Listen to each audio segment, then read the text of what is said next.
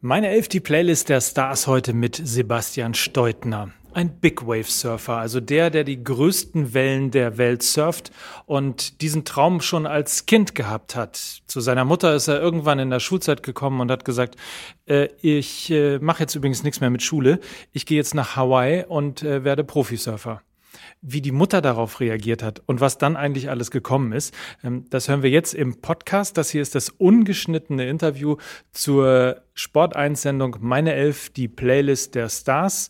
Nils Stratmann und ich haben Sebastian Steutner in Nazaré in Portugal besucht. Das ist dort, wo eben auch die allergrößten Wellen der Welt entstehen und dementsprechend auch gesurft werden. Wir reden, nur um es nochmal zu sagen, von 30, 40 und das Ziel ist möglicherweise irgendwann auch 50 Meter Wellen zu surfen. Über seine Leidenschaft, über ähm, seine Ziele und die Art und Weise, wie er manchmal nicht auf dem direkten Wege dorthin gekommen ist, wo er heute steht. Zum Beispiel der erste Deutsche ist, der den äh, Big Wave Award, den internationalen, gewonnen hat. Wie er dorthin gekommen ist, das erzählt er jetzt in meine Elf die Playlist der Stars, wie immer in Zusammenarbeit mit dem Musikprojekt von Levi's. Einfach mal nachlesen unter levi.com. Dort äh, erfahrt ihr alles auch neben der Kollektion von Levi's natürlich über das Levi's Musikprojekt unter dem Hashtag Support Music überall auch Social Media mäßig zu finden. Viel Spaß jetzt mit Sebastian Steutner und meine Elf, die Playlist der Stars.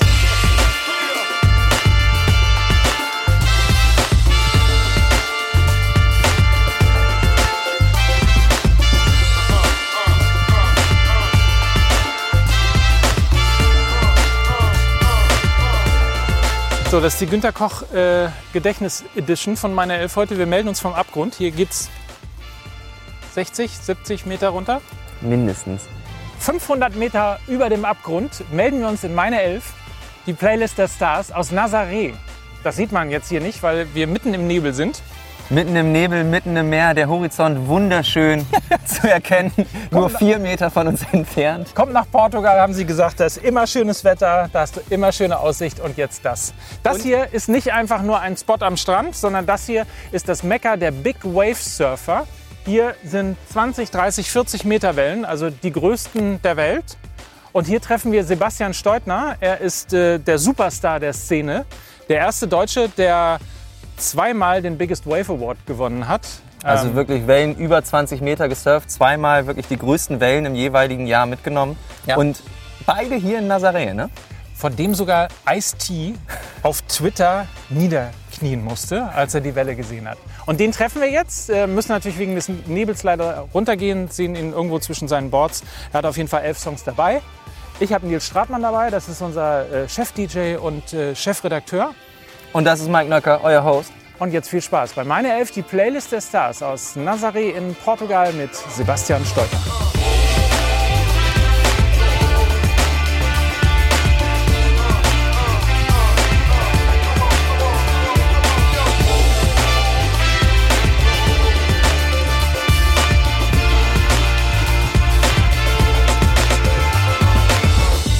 Alle großen Sachen beginnen in einer Garage, hat man, glaube ich, irgendwann mal gesagt, oder? Auf jeden Fall begrüßen wir euch natürlich zu meiner Elf mit Sebastian Steutner. Schön, dass du da bist. Hi, willkommen. Hi, Sebastian. Hat ja super geklappt mit dem Wetter hier. Ja, bestes Wetter im Sommer von Nazaré. Viel Nebel. Ja. Aber so ist es hier. Es ist äh, sehr kaltes Wasser zurzeit. Deswegen kommt aus dem Fluss, der hier aus den Bergen kommt, wo das Wasser noch mal kalter ist. Äh, wenn es äh, das Meer trifft, entsteht Nebel. Jetzt haben wir ganz leicht Sideshore Wind hier und deswegen sehen wir nichts. Das heißt, es ist auch ein langweiliger Tag für dich. Du kannst nicht raus, du kannst nicht ins Wasser, du musst mit uns hier Boah, abhängen. Das ist doch schön, mit euch hier abzuhängen. ja, ich habe schon gesagt, ich bin ganz froh. Sonst hätte ich Angst gehabt, dass du uns noch mit aufs Wasser nimmst oder so, uns mal Tricks Nein, zeigst. Auf keinen Fall. Das, sobald der Nebel weg ist, gerne. Ist das so, ähm, wenn du morgens aufwachst, guckst du dann raus und denkst, oh, kann ich raus oder nicht raus? Oder was ist so dein erster, erster Blick nach draußen? Mein erster Blick nach draußen ist tatsächlich aus, dem, aus meinem Küchenfenster aufs Meer. Und ähm, ich weiß natürlich ungefähr, wie die Bedingungen sein werden. Wir checken das auf einer Online-App, äh, die ziemlich akkurat ist auch. Und äh, deswegen weiß ich schon so ungefähr, was mich erwartet. Aber natürlich ist so Sachen wie Nebel oder Regen äh, oder Wind dann doch noch was, was sich verändern kann. Und ist heute ein schlechter Tag für dich? Also bist du aufgewacht und hast gesagt, oh, Nebel? Ne, heute früh war ja klarer Sonnen Ach so. Sonnenschein. Dann der, der Nebel kam, als wir kamen. Ja, merkt das schon. Ihr habt den mitgebracht. Der Hamburger Nebel. Meine Elf, äh, die Sendung kennst du. Wir reden über Musik, über deine Musik. Ähm, was bedeutet Musik für dich? Musik bedeutet mir sehr viel. Also ich, äh, ich bin sehr visueller Mensch und auch äh, akustischer Mensch. Also für mich ist es sehr wichtig, ähm, mich mit Musik zu umgeben. Und ich höre beim Autofahren, beim Training, äh, hier in der Garage, wenn ich irgendwas äh, präpariere, beim Reisen, immer Musik. Von daher ist es ein wichtiger Lebensbegleiter. Dann wollen wir mal reingehen in äh, deine Top 11 sozusagen, ähm, die ein bisschen dein Leben erzählen soll. Wir fangen äh, sehr früh an. Ich habe gehört, in Vinylzeiten sind wir schon dabei mit. Und jetzt wird es zum zweiten Mal in der Geschichte von äh, Meine Elf klassisch. Äh, der letzte war Ewald Lienen. Ähm, hier ist Tchaikovsky. Tchaikovsky, Swan Lake, Schwanensee.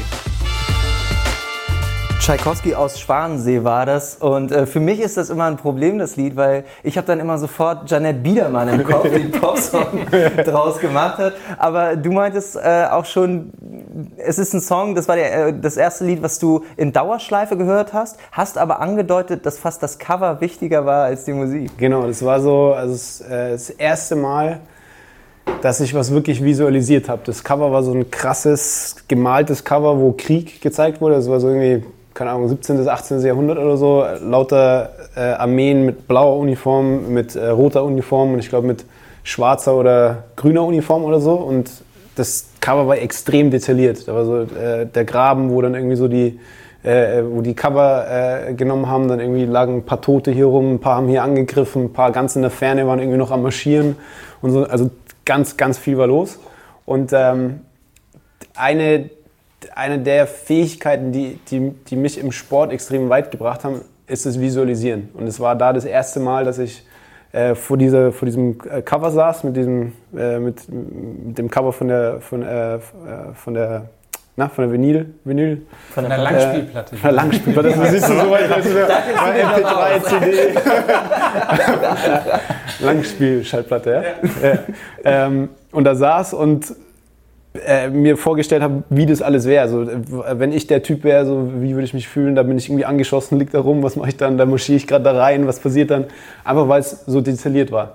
Ähm, ist gar nicht mal mit der Thematik äh, Krieg oder irgendwas zu tun gehabt, sondern einfach weil das faszinierend war, wie viel in diesem, äh, in, auf diesem Cover passiert ist. So ein Wimmelbild. Genau. Und, ähm, und das war dann in, in der Schulzeit, kommen wir auch gleich noch dazu, äh, war das dann die Fähigkeit im Endeffekt, die mich äh, von 0 auf 100 gebracht hat im, im, im Surfen äh, weil ich mich so in die Thematik rein visualisieren konnte und mir das äh, so vom inneren Auge vorstellen konnte. Und das war so das, wie so ein bisschen so äh, Meditation, weil das Lied irgendwie so einen trägt. Und dann saß ich da als, keine Ahnung, fünf, sechsjähriger, siebenjähriger und hab da die Platte angeschaut.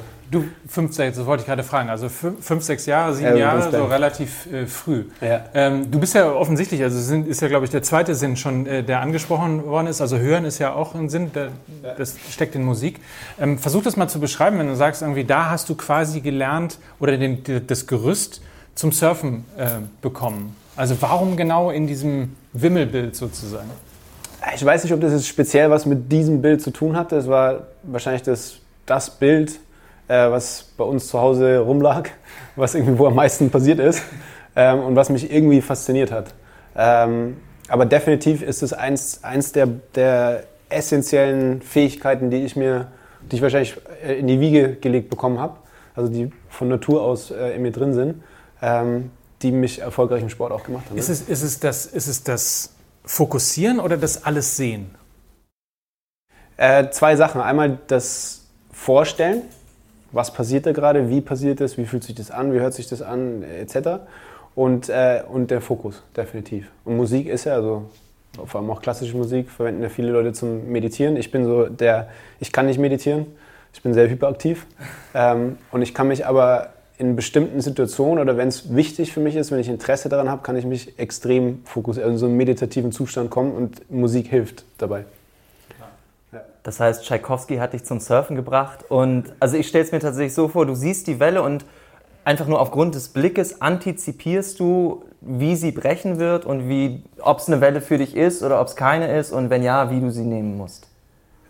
Das ist dann so am, am, Ende, ja, aber das fängt viel früher an. Also zum Beispiel, wenn man sich die ganzen Boards anschaut, jedes einzelne Board, wenn ich es wenn von hier aus betrachte, dann weiß ich ganz genau, was das Rail macht, was äh, die Spitze vom Board macht, mhm. ähm, wie sich das Tail anfühlt im Wasser. Ähm, je mehr Erfahrung ich natürlich habe mit wie ich es mir vorstelle, was dann in Realität äh, passiert, wenn man Veränderungen macht am Computer zum Beispiel, haben wir äh, äh, das, das Designprogramm, dann werden mir die, die Shapes geschickt, also die Designs geschickt, dann schaue ich mir die an und kann schon visualisieren, was, wie wird sich das ungefähr anfühlen. Und es ist tatsächlich so, dass wenn es mir visuell nicht gefällt, funktioniert es auch nicht. Okay, also ich komme so weit mit meiner Visualisierung, dass ich das Board nicht nehmen würde. Das, da? das, das, das, ist das Board. Das lassen wir weg, der Rest ist okay. Aber es war immer ein gutes Board. Glaube ich, kann gut ja. sein. Bis es kein gutes Board mehr war, oder? Genau. Also es stehen überall hier äh, tatsächlich stehen Daten da dran oder zumindest ist, ja. sind das. Genau, das ist die Breite, genau? die Dicke, die ah, okay. Konkav, das Volumen, ähm, die Länge. Äh, sind die, eben die, die, die, Daten. Und hier zum Beispiel in, in den vier Boards hier, die, die hier stehen, äh, sind ganz minimale Unterschiede. Das sind teilweise im Millimeterbereich. Und äh, ich spüre aber auf der Welle extreme Unterschiede. Ein Board ist schneller, äh, weniger wendig, das andere Board ist extrem wendig, dafür ein bisschen langsamer. Das dritte Board hat eine extrem hohe Kontrolle, ähm, bricht aber leicht aus. Und das vierte Board ist eher für Manöver, also sehr äh, auf dem, oben drauf auf dem Wasser, wie ein Skateboard ein bisschen. Und du kannst das Wetter quasi morgens lesen und weißt, was genau für ein Board du brauchst. genau. Ja, Welle, also ich lese das Wetter erst in der Vorhersage, dann sehe ich es am Strand und dann teilweise nehme ich auch drei, vier, fünf Boards mit aufs Wasser. Und was ist dem Board da passiert? Äh, das, da bin ich eingespitzelt in der Welle und das was man, hat, was man Board, so Board hat nachgegeben. ist doch ganz klar, oder? Das war halt so machen. ja, die sind ja sehr leicht gebaut, also das kann schon mal kaputt gehen. Bone Thugs in Harmony, The Crossroads. Ihr hattet eindeutig die besseren Songs in eurer Schulzeit. ist bei deinen Kindern wenig Bone Thugs in, äh, in Harmony? Nee, ich hatte jetzt auch an, äh, an mich auch gedacht, aber es stimmt, wenn du es mit meinen Kindern vergleichst, dann ist es noch viel besser. ja, ja, du hast ja schon äh, zum Song, als du uns die Liste geschickt hast, dazu geschrieben, dass es ein Lied, das äh, für dich, äh, für den Ausbruch aus der äh, Schulzeit steht.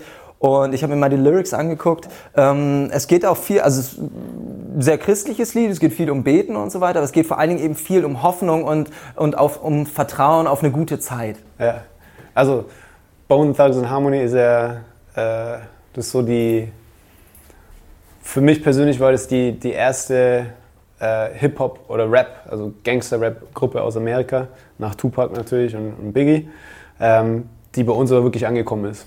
Und äh, es war für mich eher, es hat nichts mit, mit den Lyrics zu tun, dass es christlich ist oder irgendwie äh, um, um, Glaube oder so geht. Äh, das ist in dem einen Lied drin, da gibt es noch viel schlimmere Lieder.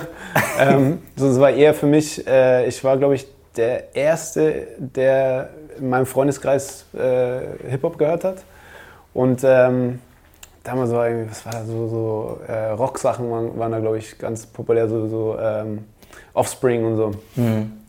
Und war für mich so, ich war so ein kleiner Punk, ja, der, der, der ins System nicht, nicht gepasst hat und auch keinen Bock drauf hatte. Und äh, es war auch die Zeit schon, wo ich, wo ich äh, darüber nachgedacht habe, äh, Surfer zu werden, weil ich habe mit neun Jahren das, das Surfen gelernt in der Bretagne und dann konnte ich es nicht mehr machen und dann äh, saß ich in der Schule die ganze Zeit, habe die, die, äh, die Hefte rausgerissen und das Cover auf ein, auf ein Surfmagazin geklebt, ja, dass die Lehrer gedacht haben, ich, ich lese, ja, aber ich habe Surfen studiert. Ähm, äh, was ich nicht jedem empfehlen kann, aber für mich war es studieren. Immerhin hast du gelesen und hast nicht ja. dein Handy rausgeholt. Genau. Und es hat auch wieder was mit dem Visualisieren zu tun. Also es war für mich so ein, ich war in meiner eigenen Welt. Das war mein, mein Ding. Ich war, ich war in meinen Gedanken war ich schon Surfer. Es gab aber keine Surfer. Alle, alle waren Skateboarder oder damals habe ich Basketball gespielt. Das äh, war in Nürnberg, in Franken. Ja, war gerade so die Zeit. Ist jetzt nicht für die Wellen. Nee. Und dann wurde ich so ein bisschen zu klein zum Basketball spielen. So alle meine Kumpels äh, äh, sind besser geworden, weil die größer äh, wurden auch. Und ich bin so ähm, ich bin ja nicht mitgewachsen sozusagen und dann ähm, war das Surfen für mich eben die, die, die Hauptthematik und Amerika natürlich, äh, Surfen auf Hawaii, Ähm, und deswegen war auch die ganze amerikanische Kultur für mich irgendwie mehr, mehr attraktiv als dann irgendwie so die, das, was man in Deutschland damals hatte. Wenn man mal die Stimmung dieses Songs irgendwie so mitnimmt, das klingt sehr harmonisch, sehr fröhlich, sehr ja, das so nach einem guten Leben oder so. Ja. Passt das, zu, passt das zu, deiner, zu deiner Jugend auch? Also du in Nürnberg? Also ich, ich hatte definitiv ein gutes Leben. Also ich bin die ganze Zeit draußen rumgelaufen, habe äh, eigentlich nur Scheiße gebaut. Also war mit dem Skateboard auf der Straße unterwegs, mit dem BMX. Äh, äh, ich war kein guter Schüler, ich war kein, kein wahrscheinlich auch kein, äh, kein einfaches Kind, äh, weil es ständig äh, Trouble gab. Aber für mich persönlich war immer so dieser Freiheitsdrang und einfach mein Ding zu machen und äh, eben dann halt äh, mehr Wichtigkeit auf, auf die Dinge zu legen, die mir wirklich Spaß machen als die anderen.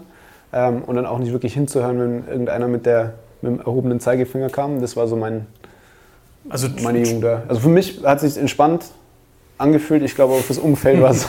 und, und, Trouble, weil du dich nicht ins System hast pressen lassen. Also weil dir schwer gefallen ist, in der, in der Schule aufzupassen oder Schularbeiten zu machen ja, oder, ja. oder noch härtere Sachen, die du jetzt vielleicht beichten möchtest. Ja, also ich, ich war ein Fetzer auf jeden Fall. Also ich habe äh, ich hab mich äh, viel gehauen. so. ähm, ah, das war der Grund, dass du dann abhauen musstest. Du nein, hast nein, nein, zu nein, viel nein, gehauen nein, dann warst du plötzlich kleiner als alle. Nein, nein, nein. Aber äh, ja, ich war... Ich, ich habe mir nicht sagen lassen, auch von den Lehrern nicht, von meinen Eltern nicht. Ähm, und habe halt so mein, in meiner Welt mein Ding gemacht. Und wem das nicht gepasst hat, dem war für mich egal. Also deswegen, also für mich reflektiert der Song äh, meine Gefühlslage damals, aber für meine Mutter wäre es wahrscheinlich dramatischer, ein dramatisches Lied. Die, die, redet aber noch mit dir, deine Familie. Ja, klar, natürlich. Ja, natürlich. Es ist alles. Ja, ja alles besser. Alles gut. ja, weiß es ja nicht. Ne? Ähm, ja, aber offensichtlich äh, ist das ja wahrscheinlich auch der Impuls, warum du da raus musstest, oder? Klar, ich wusste, was ich will. Ich wusste mit, mit, äh, mit neun, zehn Jahren, ich werde Surfer. Ich wusste, ich werde nicht irgendwie, äh, keine Ahnung, irgendwas studieren oder ähm, Basketballer werden oder sonst irgendwas. Ich wusste, Surfen ist mein Ding. Und ich habe mit 13 dann den Ausweg gefunden, nämlich dass ich in einem, in einem Surfmagazin einen Artikel gelesen habe, da stand drin, äh, auf Hawaii gibt es eine Schule. Äh, da waren ein paar Deutsche, die sind danach Profi-Windsurfer geworden. Und dann wusste ich, okay, das ist mein, das ist mein, mein Ausweg, mein Ticket. Und ähm, habe dann mit 13 entschlossen, Schule abzubrechen und nach Hawaii zu ziehen. Und deine Eltern haben es geliebt. Ja, geliebt.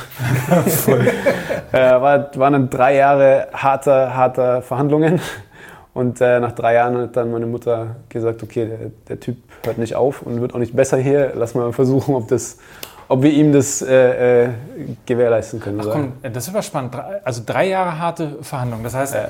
mit 13 bist du irgendwie, keine Ahnung, mit dem Surfmagazin oder was auch immer zu ja. deinen Eltern gegangen. Ja. Und ich was sag mal, hier, beste Idee überhaupt. Ich habe mit der Schule auf, ich gehe nach Hawaii, ich werde Profi-Windsurfer. Mhm. Oder damals nicht mal Profi, sondern ich werde Windsurfer oder Surfer. Und die Reaktion war? War ja, mega Idee, frag deinen Vater, wenn er nach Hause kommt. ich find's klasse, ich unterstütze es. natürlich. Und war, nicht, war das erste Mal auch, dass ich, äh, dass ich eine, eine Grundsatzentscheidung für mein Leben getroffen habe, die kein anderer verstanden hat. Wo alle, auch meine, meine besten Kumpels haben gesagt, ja, yeah, logisch, Sebastian, du bist der Surfer, alles klar. Ähm, hat keiner geglaubt. Das war, ich war der Einzige, der auch die, die, die Motivation und die Energie aufgebracht hat, äh, um, das, um das zu machen. Ja. Und deine Mama hat gesagt, oh na, das ist der Tiefpunkt, jetzt geht er nach Hawaii und dann und am Ende kommt er wieder und ist Big Wave Surfer und ja. auf jeder Welle ist irgendwie das Leben in Gefahr. Oh Mann, also, ja gut, da wirst du wahrscheinlich gleich nochmal was zu, äh, zu sagen, aber Weg, Frau Stoltenberg, ich fühle mit Ihnen.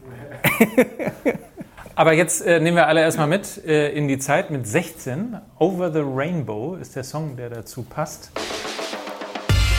Israel Kamakavivole, Somewhere Over the Rainbow. Ja, Somewhere Over the Rainbow von Israel Kamakavivole. Und äh, ich glaube, wenn man weltweit fragen würde, äh, was ist ein Song, auf den man sich einigen kann, das ist ein gutes Lied, ich glaube, weltweit würde einfach jeder sagen, ja, komm, das ist okay. Das Lied ist schon gut. Und ähm, mittlerweile ist er gestorben. Ja. Zu der Zeit, als du dann aber auf Hawaii dann schon warst, hat er auch noch gelebt. Und ja. also die Frage wäre naheliegend, ob ihr euch mal getroffen habt, aber ich glaube, die Insel ist ein bisschen größer äh, ja, als dass man jeden einmal trifft. Ja. Also wir haben uns persönlich nie getroffen, aber die Familie, in der ich gelebt habe, ähm, war sehr eng mit seiner Familie. Und äh, deswegen ist, hat der Song auch eine besondere Bedeutung für mich, weil für mich ist es eine Erinnerung daran, wie, ähm, was es für eine krass schöne Zeit dort war äh, und was ich da alles erleben durfte, was wirklich besonders war. Also ich bin, äh, ich bin mit 16 hingekommen, war ein paar Monate auf dieser Schule, ja, was dann im Endeffekt einfach so ein, äh, ein Bretterverschlag im, im, im, äh, im Hinterhof von einer äh, Familie war, die, deren Söhne professionell Gewinnshaft haben und die sich da so ein bisschen ähm, so einen auf Homeschooling gemacht haben. Da war ich zwei, drei Monate.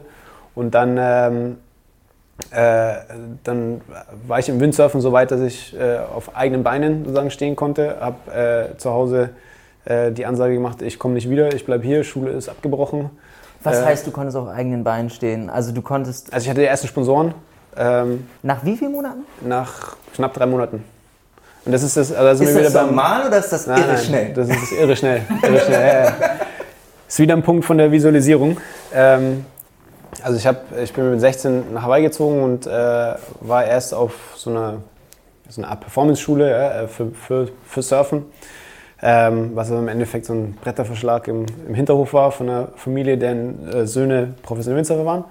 Und bin dann, ähm, nach drei Monaten habe ich dann zu Hause Bescheid gegeben, ich bleibe hier äh, und mache mein Ding hier, werde Profi-Windsurfer. Und äh, ja, war dann, habe auf Hawaii gelebt, war Profi-Windsurfer. Und Nach drei Monaten. nach drei Monaten hat es angefangen, ja, und dann so nach einem Jahr war ich, äh, war ich richtig Profi. Aber das ist ja irre schnell. Ist irre schnell und das ist auch wieder ein, einer der, eben Tchaikovsky, ja, äh, ist da auch durchge durchgedrungen. Und zwar, dass ich die ganze Zeit visualisiert habe und äh, sozusagen alles schon, die ganzen Abläufe, äh, alles im Kopf hatte, also schon in der Feinmotorik drin hatte, im, im Unterbewusstsein. Äh, und dementsprechend alles super schnell gelernt habe. Also die Rückwärtshaltus, Vorwärtshaltus, Wellen abreiten etc. konnte ich nach, nach ein paar Monaten. Ähm, und hat so das Simpelste wie äh, Halse oder Wände, konnte ich nicht. Also du hast Surfen im Magazin gelernt. ja, ja. Und aufgesaugt. Aber bevor das losging, muss es doch irgendwo, gab es irgendwo mal, du bist 16 Jahre alt, du bist, kommst am Flughafen in Hawaii an. ja. Honolulu wahrscheinlich Airport. Ja, auf Maui. Auf Maui. Kahului, ja. Es ist unfassbar weit von zu Hause entfernt, Ja. zumindest für einen 16-Jährigen. Äh, gab es irgendwo mal an einer kleinen Stelle den Punkt, wo du gesagt hast, oh, da habe ich mir vielleicht zu viel vorgenommen? Nein, nie. Also ich habe die, ich muss es so vorstellen, von, von meinem neunten Lebensjahr an wusste ich, was ich machen will. Zu, zu 100 Prozent. Ich will Surfer werden. So, dann meine Kumpels, meine Eltern, mein, mein meine Verwandten, mein, das komplette Umfeld sagt, ja, geht nicht. Ja, schöner Traum, ja, kannst du nicht machen. Das heißt, dass ich von 9 bis 16 überhaupt die Motivation, den Glauben an mich selbst, äh, dass es möglich ist, beibehalten habe. Das zeigt ja, dass ich, dass ich in meinen Gedanken und in meinem Willen extrem stark war. Und es mir egal war, was die anderen gesagt haben. Und für mich war das im Gegenteil, als ich auf Hawaii angekommen bin, war das so, okay, check, ja, jetzt bin ich hier, jetzt geht's los. Ähm, und es war also wirklich äh, die, krasseste Zeit überhaupt. Also es war für mich absolute Freiheit. Ich, hab, äh, ich bin dann in die Familie von Nelson Armitage gekommen. Nelson Armitage ist eine Surflegende auf Hawaii und ähm, der hat, also auf Hawaii gibt es noch Clans, ja, die wirklich so richtig traditionell Großfamilien mit ein paar hundert Mitgliedern. Und ähm, ich bin dann in seine Familie reingekommen, aus dem Grund, weil ich jemanden gesucht habe, der mir das Big Wave Surfen beibringen kann oder der Big Wave Surfer ist, mit dem ich in Kontakt treten kann, nachdem ich das erste Mal die großen Wellen dort gesehen habe.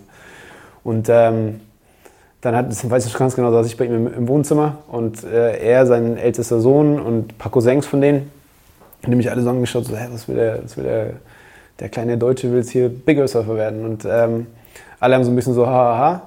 Und er hat es aber kapiert, dass ich das tot ernst meine. Und was ihn fasziniert hat, ist, dass, also ich muss so ein bisschen ausholen, äh, Surfen ist Kultur auf Hawaii und große Wellen surfen oder die größten Wellen zu surfen war früher den Königen ähm, äh, vorbehalten. Also das Volk konnte nicht ins Wasser, wenn es große Wellen hatte. Und je besser sie die großen Wellen gesurft haben, desto mehr Respekt haben sie von ihrem eigenen Volk auch bekommen. Dementsprechend ist der Stellenwert vom Big Wave Surfen bis heute auf Hawaii extrem hoch. Ähm, deswegen, wenn ein Ausländer kommt, äh, vor allem ein Deutscher kommt, der sagt, ich werde mal die großen Wellen surfen, dann ist es eher so, hm, okay. also, Natürlich. das ist so, äh, keine Ahnung, wenn äh, der Jamaikaner nach, nach Kitzbühel geht und sagt, ich, Will die Streif gewinnen. ich gewinne die Streif. So. ähm, und, aber Nelson hat es kapiert, dass ich das ernst meine und was ihm imponiert ist, dass ich eben die Kultur äh, verstehen wollte auch und dass ich Respekt davor hatte und dass ich, äh, dass ich eben den Mut hatte, meinen Weg zu gehen und dort alleine dorthin zu gehen und es zu machen. Und ja, dann hat er mich bei sich aufgenommen in der Familie und es war dann so, äh, so ein bisschen Karate-Kid-mäßig. Ich habe halt alles von ihm gelernt in, in Rekordzeit. Also das ganze Wissen, was er mir beigebracht hat und die Möglichkeiten, die ich hatte, eben zu trainieren, in die Kultur einzutauchen, ähm, Freitauchen, Jagen, äh, äh, wie man den Jetski fährt, äh, wie man äh, Leute rettet, wie man Gefahren erkennt im Wasser, ähm, bis hin zu, zu den ganzen hawaiianischen Traditionen, ähm, habe ich alles gelernt von ihm. Wie lange hat es gedauert, bis der Schüler den Meister überholt hat? Ja, gibt es eine coole Story. Ähm, weil überholen würde ich nicht sagen. er hat halt irgendwann den Fokus woanders hingelegt. Ähm, er wusste. Er, er war ja schon. Ich na, nein, nein, nein, nein, Er war ja schon ein bisschen. Also sein, sein ältester Sohn war dann mein erster Big Wave Partner. Mhm. Ähm, aber er war ja schon jenseits der, der 40, wo ich ihn kennengelernt habe. Und hatte auch schon so einen traditionellen hawaiianischen Bauch. und äh, hat mal selbst ein Board geshaped. Und äh, dann hat ein Kumpel von uns wollte das, das Board ausprobieren. Und er hat zu uns gesagt, hey Jungs, das, beste Board hier, ich habe das so beste Board, was, was ihr fahren könnt. Und unser Kumpel fährt in die erste Welle damit und das Board hat einfach nicht geturnt. Es hat, hat nicht gedreht. Und dann ist Kerzen gerade die Welle runtergefahren, die Welle ist auf ihm gelandet. Riesen Wipeout. Ähm, er hat gesagt, ah, ich bin fast ertrunken. Und dann sind wir zurückgekommen und gesagt, äh, na, ist denn hier das Board, funktioniert nicht. Das, das, das dreht nicht. Und es war für ihn so äh, krasseste Kränkung seiner Ehre. Er hat dieses Board geschält, er ist der Großmeister und jetzt kommen diese jungen, jungen äh, äh, äh, Typen und sagen ihm, das Board funktioniert nicht. Nee, kann er nicht hinnehmen. Und das nächste Mal, als es große Wellen hatte, und die hat es ja nicht so oft auf Hawaii, waren so ein paar Monate später, ähm, ist er mit rausgekommen. Und es war so der, das, erste, das, das Ende des ersten Jahres, wo ich das Jetski-Fahren gelernt habe. Das heißt, ich war noch grün hinter den Ohren und äh, jedes Mal riesen Adrenalinschub, wenn ich die Verantwortung hatte im Jetski. Und dann ist er auf dem Boot und ruft uns und sagt so, hey Jungs, ich zeige euch jetzt mal, wie dieses Board turnt, wie dieses Board drehen kann keine Rettungsweste, nichts. Jaws, damals die größte Welle der Welt. Ähm, weiß ich was, zwölf Meter hohe Wellen. Und äh, dann sagt er, Sebastian, du ziehst mich in die Welle. Und dann war das so äh, äh, Angst ohne Ende. Und ich ziehe ihn in die Welle. Und mit einem relaxten Stil fährt er die Welle runter, perfekte Kontrolle, macht den krassesten Turn, fährt raus, hinten auf dem Jetski, sagt, ja, müssen wir noch ein bisschen üben. War, der, war der, der letzte Tag, wo er jemals gesurft ist. So, damit Geil. hat er sein Surfbrett an den Nagel gehangen. Aber sein Surfbrett, was wir nie turnen konnten. Also, also, der Typ war wirklich krass. Und äh, die Mentalität, die ich da aufgesaugt habe, war aber auch genau das eben so, äh, dass alles möglich ist, dass äh, ganz, ganz viel sind menschliche Werte. Also das ist auch gar nicht so um den kommerziellen Erfolg oder um die um, um das jemand anders was zu beweisen, sondern dass, dass eben die, die Werte von, für uns äh, wichtig sind, Familie wichtig ist, Respekt wichtig ist äh, vor anderen, aber auch vom Ozean, äh, vor den Wellen und Training, hart zu trainieren, sich damit auseinanderzusetzen, extrem wichtig ist. Es waren sehr, äh, kann man sagen, das war für mich eine so Lehrmeister, Vaterfigur und eine Person, die mich extrem, extrem weitergebracht hat. Also, also nicht nur sportlich quasi ausgebildet worden, sondern auch menschlich ausgebildet ja, worden. Definitiv. Ja. Und ging dann das, das, das mit dem Ärger und äh, ging das dann so langsam weg? Also wurdest du da ruhiger? Ruht es mehr in dir oder was hat das? Also so, solange ich Sport machen Oder bist du immer konnte, ein Fetzer heute? Hm? ähm, na, ich glaube, die, die Grundmentalität äh, für sich einzustehen bis zum Ende ist definitiv äh, einfach ein Grundsatz, der mich mein, mein Leben lang ähm, begleiten wird. Äh, was Sport mir natürlich erbracht hat, ist ein, ist ein, ein, Outlet für meine Energie, für das zu viel Energie, hyperaktiv sein, äh, immer irgendwie was machen zu müssen. So, das, da hat mich Sport definitiv mein Leben lang bis heute ähm, so eine, eine Richtung gegeben, wo ich weiß, okay, ich gehe trainieren, ich gehe surfen, ich, ich mache mein Ding und das beruhigt mich, das macht mich ruhig, äh, ausgeglichen. Ähm, und auf Hawaii natürlich, klar, so ein bisschen so das Rassismus-Thema. Ähm, ich war Immigrant, ja. Äh, die Hawaiianer sind ja ähm, sozusagen durch Waffengewalt gezwungen worden, ähnlich wie die, äh, wie die Italiener, wie die, wie die äh, Indianer, ähm, äh, sich Amerika anzuschließen. Ja, wollten sie nicht. Ihr Land wird ausgebeutet bis heute und dementsprechend ist der weiße Mann das Feindbild. für die Einheimischen. Und ich Nachvollziehbarerweise. Ja, definitiv. Und ich war sozusagen der, der ein, ich war der einzige Weiße in einer, in einer farbigen Familie mit mehr als 300 Mitgliedern. So. Und dementsprechend war es natürlich auch eine, eine, eine taffe Zeit. Ja? Ähm, es war egal, was wir gemacht haben, wenn es äh, ums, ums Jagen ging, dann, dann äh, war es nicht mehr, äh, lass uns irgendwie ein Wildschwein suchen und das erlegen, sondern wir müssen es erlegen, bevor es Sebastian erlegt hat. Äh, oder irgendwie, keine Ahnung, wenn wir äh, trainiert haben, dann, dann, äh, dann war die Jungs, die meine, meine Größe hatten, das war absolut Competition, jedes Training. Ja? Ob das das Boxen war, ob das Gewichttraining war, was auch immer, es war immer, immer am Anschlag alles. Ähm, was mir aber auch gefallen hat, weil das, das mir auch dann wieder so diese, eben die Ruhe äh, verschafft hat. Alles zu geben und dann entspannt zu sein. Und dann wollte er auch noch das machen, was die Könige früher gemacht haben. Genau. Ja. Und das ist dann auch mein, mein äh, großes Verhängnis geworden, als ich das das erste Mal äh, öffentlich kundgetan habe ähm, und in einem Interview gesagt habe, ich war, will mal die größten Wellen der Welt surfen. Das heißt, was ist danach passiert? Danach sind alle Sponsoren über Nacht weg gewesen und äh, sozusagen die, die, nicht die einheimische Surfszene, aber die, die äh, Surf-Szene, also die, die, die Marken, die anderen Surfer, die, sozusagen die, die professionelle Szene, ähm, hat da so ein, so ein äh, ich, war, ich war der Geächtete. So, es, es gibt es nicht, dass der, der respektlose Deutsche das gesagt mhm. hat und sich zumutet, dass er das mal machen wird.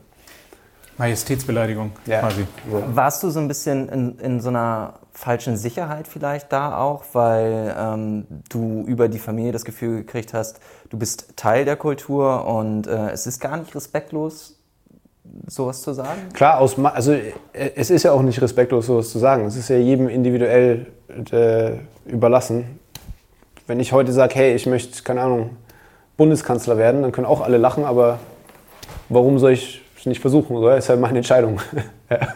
ähm, Klar, wenn natürlich der Jamaikaner sich äh, äh in Österreich im ÖSV äh, integrieren möchte und dann der Kronzeitung das Interview gibt und keiner den kennt und keiner weiß, was er für eine Vorgeschichte hat, wer seine Trainer sind etc., dann wird äh, der ÖSV auch nicht sagen, ja super, bist aufgenommen und hast einen, einen Startplatz. Ja? Ähm, und dementsprechend, klar, was auch noch ein bisschen so die, die kulturelle Geschichte, dass es eben, äh, eben den Königen vorbehalten war und zu dem Zeitpunkt, als ich das gesagt habe, das auch die, die Entstehung des Big Wave Surfens gerade ähm, ja, sehr jung war noch, also war so zehn Jahre alt die Sportart, äh, also vor allem das, das moderne Big Wave Surfen. Und dementsprechend war das natürlich ein, äh, ein Schlag ins Gesicht für die.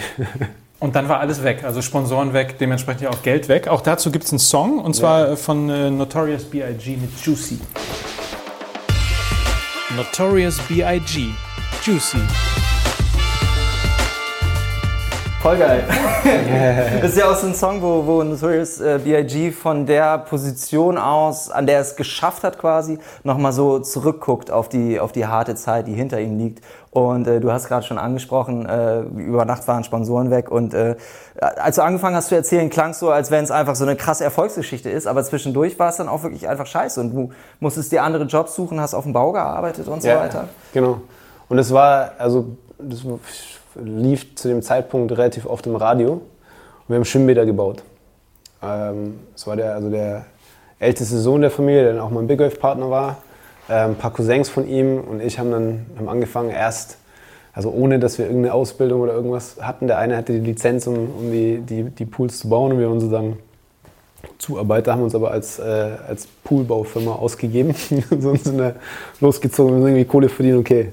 Ähm, da hat irgendwie einer eine Connection, lass das machen. So haben wir angefangen. Und äh, es war eine coole Zeit, weil wir genau mit der gleichen Mentalität da dran gegangen sind. So, okay, jetzt machen wir das einfach. Alle haben hart gearbeitet, 4 Uhr früh aufgestanden, bis 6 Uhr abends äh, Sonnenuntergang gearbeitet. Und ähm, das Lied war, es ist halt immer mitgelaufen, so im Radio und beim Autofahren. Und äh, ja, wie du, wie du richtig sagst, so, er reflektiert ja äh, so zurückblickend. Und für, für mich war das aber eher in die Zukunft blickend, dass der Moment irgendwann mal kommen wird. So. Mhm. Und es ist einfach so ein entspanntes Lied auch, was, was man gerne hört. Ja. Hast du es genauso gemacht? Also äh, abends vorher ein Magazin gelesen, ah, Infinity Pool und dann nächsten, nächsten Tag, nächsten, nein, nein, nächsten Tag so, das machen wir so, so, nein. zack und abends Infinity Pool fertig. Nee. Schnellster Infinity Pool ever. Nee. Nein. Da hatte ich nicht so viel Talent. Also ich hatte viel Talent für Zement äh, schleppen und irgendwelche Verschalungen aufstellen und so, ja. Ähm, äh, war ein fleißiger Arbeiter, aber das äh, bis heute, also ich wüsste nicht, wie man, wie man einen Pool baut, wenn ich, das, wenn ich äh, der Leiter wäre. so. Brauchst du ja nicht, du hast das Meer. Es ist ja, äh, es ist ja der erste, kann man so sagen, ne? der erste Tiefpunkt deines Plans. Das war ja nicht vorgesehen, dass du, dass die Sponsoren ja. weg sind, du kein Geld mehr hast und auf den Baum musst. nee. so. Auch da kein Moment, wo du gedacht hast. Ich, also ich kenne diese Momente, von denen du redest, nicht wirklich, weil für mich ist, wenn das eine nicht funktioniert, dann denke ich mir was anderes aus. So, und äh, es gibt ja viele Wege zum Ziel. Und klar, mit Sponsoren ist es einfacher, weil du kannst dich aufs Training äh, äh, fokussieren und äh, hast, musst nicht so viel arbeiten. Aber ähm, was war wichtig für mich zu dem Zeitpunkt, dass ich auf Hawaii bin, wenn es große Wellen hat, dass ich surfen gehe, dass ich mein Training machen kann ähm, dass ich vor Ort bin. Und egal, was notwendig ist, um vor Ort zu sein, mache ich halt dann einfach. So, und ob ich dann zehn Stunden arbeite äh, jeden Tag oder zwölf oder was auch immer und dafür aber zwei, drei Tage die Woche habe, wo ich surfen kann oder nicht, interessiert mich nicht. Also denke ich nicht dran, ah, jetzt muss ich was anderes machen, weil ich arbeiten muss. Ich habe keine Angst vor Arbeit. Also das hat mich, also mit zu, keinsten, zu keinem Moment hat mich das irgendwie zurückgehalten oder beeinflusst. Ich glaube im Gegenteil, es hat mir eine Arbeitsdisziplin oder es hat mir gezeigt, wie hart, man arbeit, wie hart ich arbeiten kann ähm, und was ich alles machen kann und trotzdem performen kann. Und ich glaube, nach hinten raus hat mir das extrem viel gebracht. Hast du jemals irgendwann in deinem Leben geklagt und gedacht, warum jetzt, warum das, warum... Das klingt so, als würdest so, du einfach alles annehmen.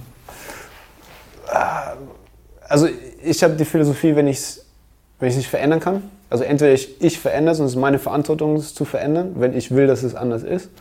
Ähm, oder ich bin ruhig, weil was soll ich, warum soll ich mich beschweren? Aber du hast kurz gezuckt, du hast kurz überlegt, das mit dem Klagen. Ja, also das Einzige ist so die Politik im, im Surfen. Das ist das, wo, ähm, wo wenn es brutal unfair und brutal äh, so einfach nicht verständlich ist, da habe ich manchmal so, ha, warum ist es jetzt so? Aber ähm, für mich in meinen Entscheidungen, in meinem Leben, in dem, was, was ich unter Kontrolle habe und was, wofür ich mich entscheide, ähm, dafür stehe ich auch ein. Und warum soll ich das, also warum soll ich mir denken, hey, ich kann Surfer werden, auf, nach Hawaii ziehen, ähm, so meine Schule nicht fertig machen, aber muss dann nicht hart arbeiten. Du musst immer hart arbeiten, egal auf welche Art und, und Weise. Von daher ist ja völlig in Ordnung.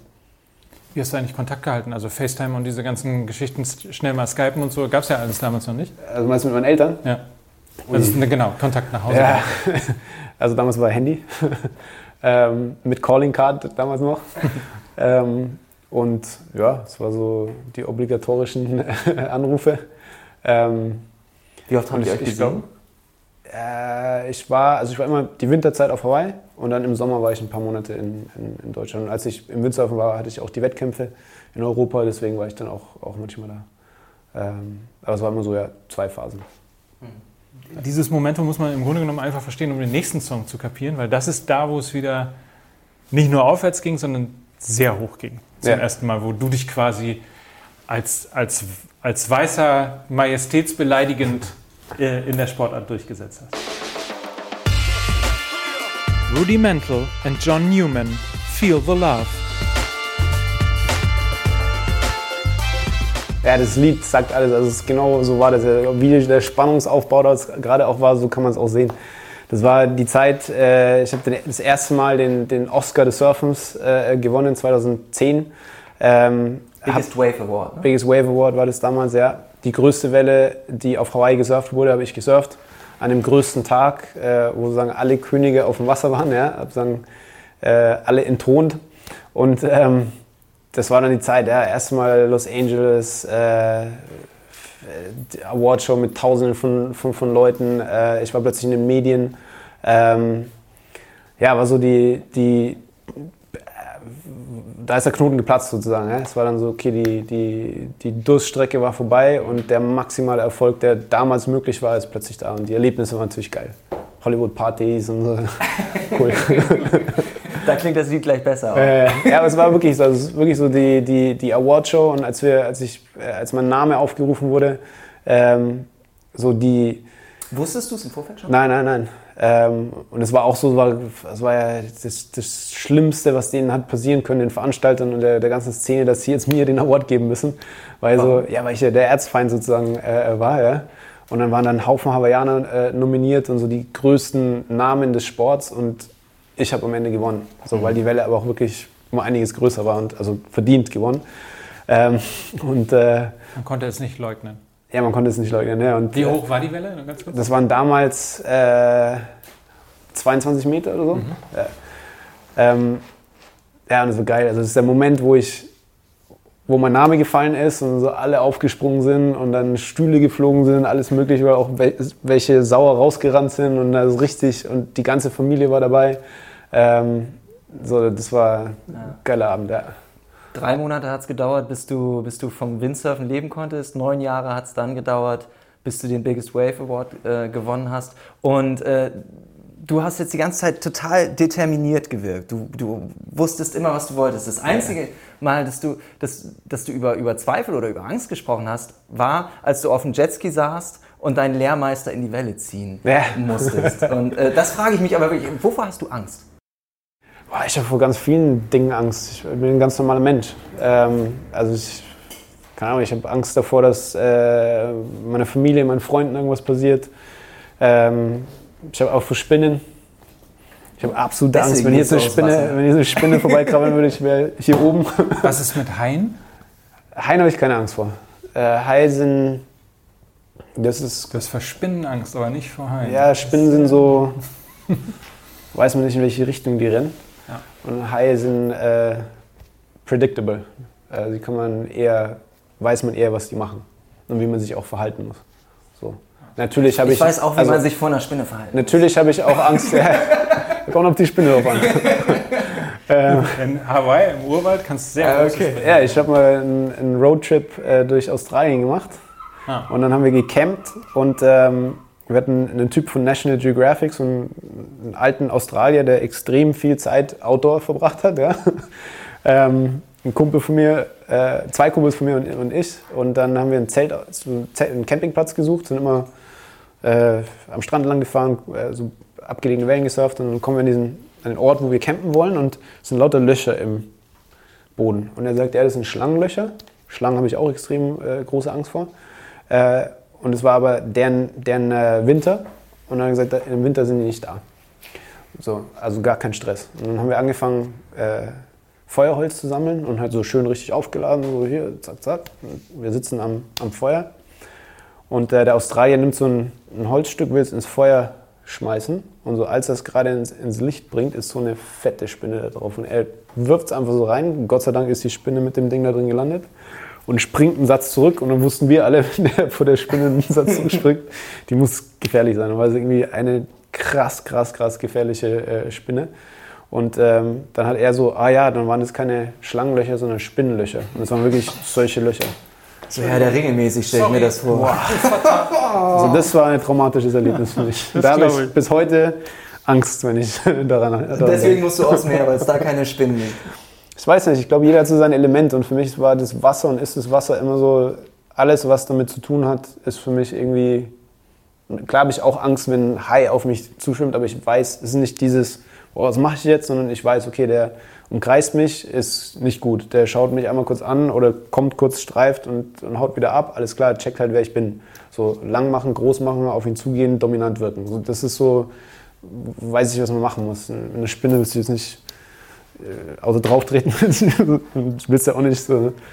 das heißt, du hast schon x-fach mit, mit Haien Kontakt gehabt? Beim Speerfischen und beim Freitauchen sehr oft, also auf Hawaii mit Tigerhaien. Mhm. Ähm, in Australien habe ich Gott sei Dank keinen einzigen Hai gesehen.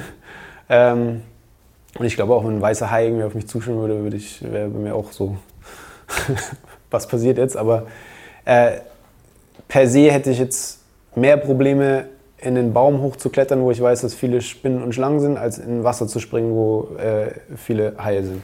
Hier sind nicht so viele, ne? Oder? Hier sind gar keine. Gar keine. Ja. Nur Delfine. Und die sind ja süß. Die sind süß. Ja. Sag mal, äh, was ich die ganze Zeit von dem, von dem Surfen der Welle ähm, bis zum Award in Los Angeles. Mhm. Da vergeht doch, vergeht doch wahnsinnig viel Zeit, oder? Also ich. Ja, ja. So, das, also du bist ja ungeduldig. Ja, ja. Wow, schrecklich. Ja. Also du musst da, wie viel, wie, wie viel hängt dazwischen? Also normalerweise ist ja so Sportler irgendwie entweder nach 90 Minuten wissen sie, dass sie gewonnen haben Ja. oder nach 100 Metern, dass sie schn schneller sind als die anderen. So, und ihr surft und dann passiert erstmal wochenlang nichts. Monatelang nichts. Monatelang. Ich habe die Welle im Dezember damals gesurft, Dezember 2009. Und ich glaube, im Mai 2010 haben sie den Award verliehen. Und dazwischen hast du halt komplett das Ende der Saison, was dann ein bisschen wie Wettkampf ist für uns. Das heißt, ich weiß, ich habe diese eine große Welle gesurft, die muss ich beschützen.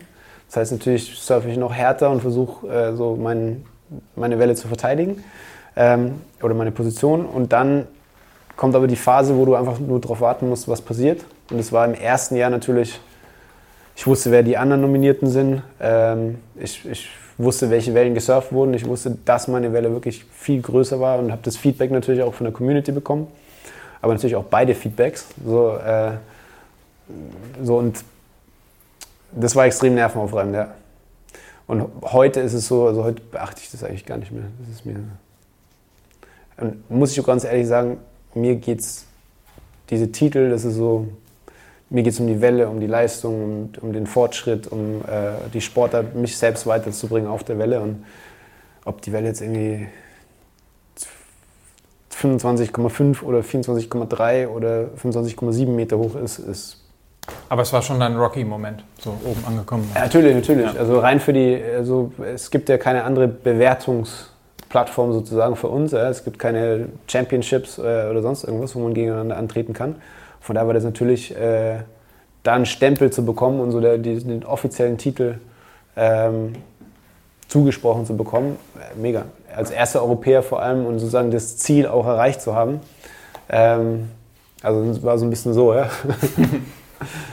Ja, ist crazy, ne? Da ist man so alles. Da ist man irgendwie so äh, 17-jähriger Leimner und keine Ahnung, erster deutscher äh, Formel-1-Weltmeister. Und Ja. äh, es ist ja alles in deiner Sportart, die damals noch gar nicht so im großen Fokus gestanden hat. Ja. Ähm, Wäre das Tennis oder Fußball oder Formel 1 gewesen, dann wäre wahrscheinlich ganz Deutschland ausgeflippt. ja.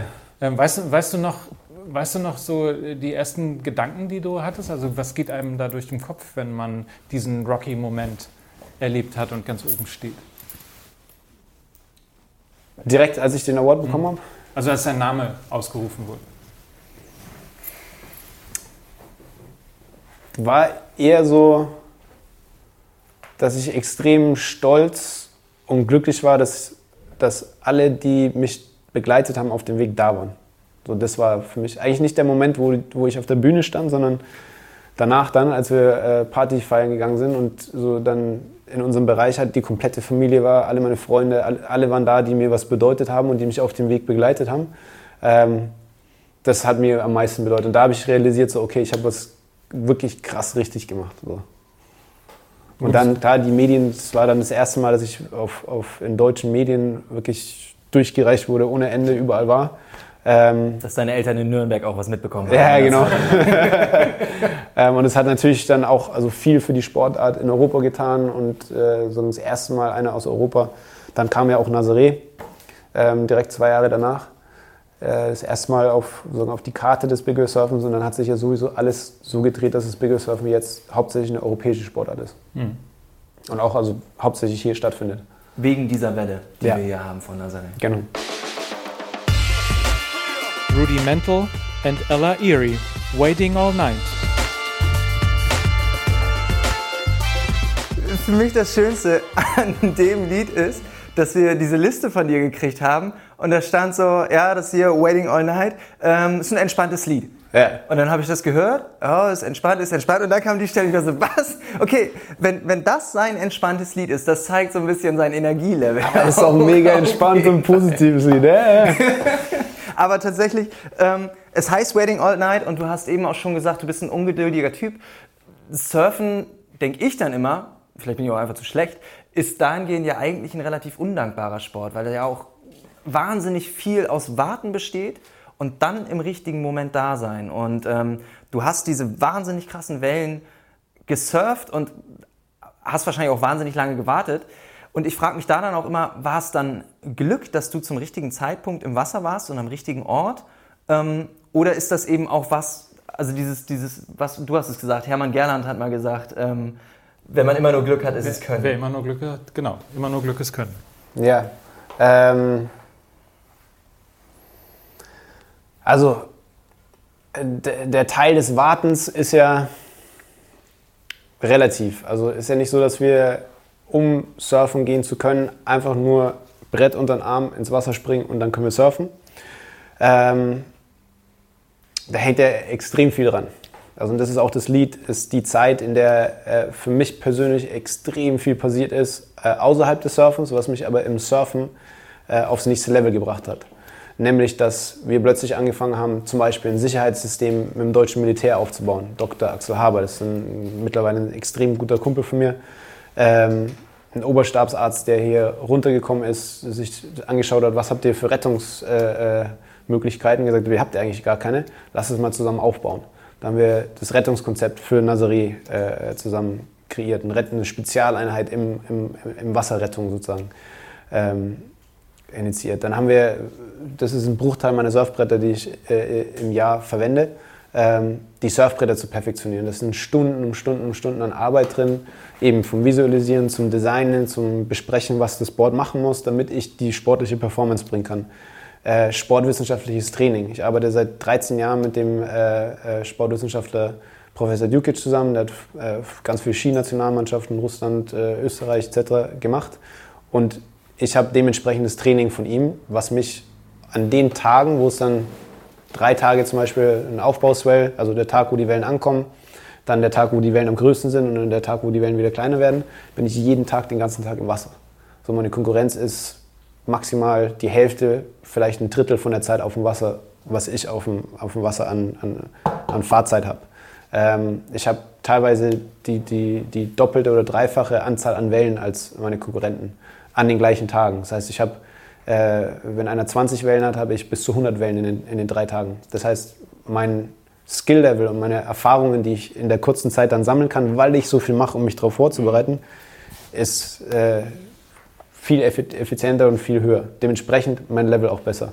Bisschen wie Ronaldo, ne? von dem man ja auch sagt, dass er irgendwie der Erste auf dem Trainingsplatz ist und der Letzte, der geht und der ähm, ähm, oder Michael Schumacher, der nachts noch in der Garage saß mit seinen Mechanikern und immer noch ein, eine Millisekunde mehr haben wollte und so weiter. Also ja. erinnert sehr daran. Welcher Vergleich gefällt dir mehr? Ronaldo oder Schumacher? ähm, ja, beide cool. aber also ja, aber es ist so. Also ist man, das, man sagt ja äh, oft im Negativen, äh, also höre ich das ja auch oft, du bist ja besessen davon. Und für mich ist das was extrem Positives. So eine Besessen ist ja eine, eine, eine, eine im Endeffekt ist ja Besessenheit, wenn man es negativ sieht, ist was, was, was hier äh, wo du einen Zwang hast, irgendwie was zu machen. Ja? Aber bei mir ist ja eine extrem, extrem, extrem hohe Liebe zu dem, zu dem, was ich tue und dann auch eben die Liebe zum Detail und zum Fortschritt. Ähm, keine Ahnung, also für mich ist es, ich finde es mega, weil ich habe äh, jeden Tag Spaß an dem, was ich mache und es macht Sinn, was ich mache äh, für mich. Und dementsprechend, je mehr Zeit ich damit verbringen kann, desto besser. Also Besessenheit ist auf jeden Fall was Positives, finde ja. ich. Also insbesondere ähm, spricht es ja auch sehr für einen, dass man einfach nicht, nicht nur mehr will oder nicht nur mehr gewinnen will, sondern darum geht es ja äh, auch, glaube ich. Ne? Sondern es geht einfach darum, um die Perfektion, um, den, um ja. den perfekten Moment eigentlich. Genau, zu schauen, was geht.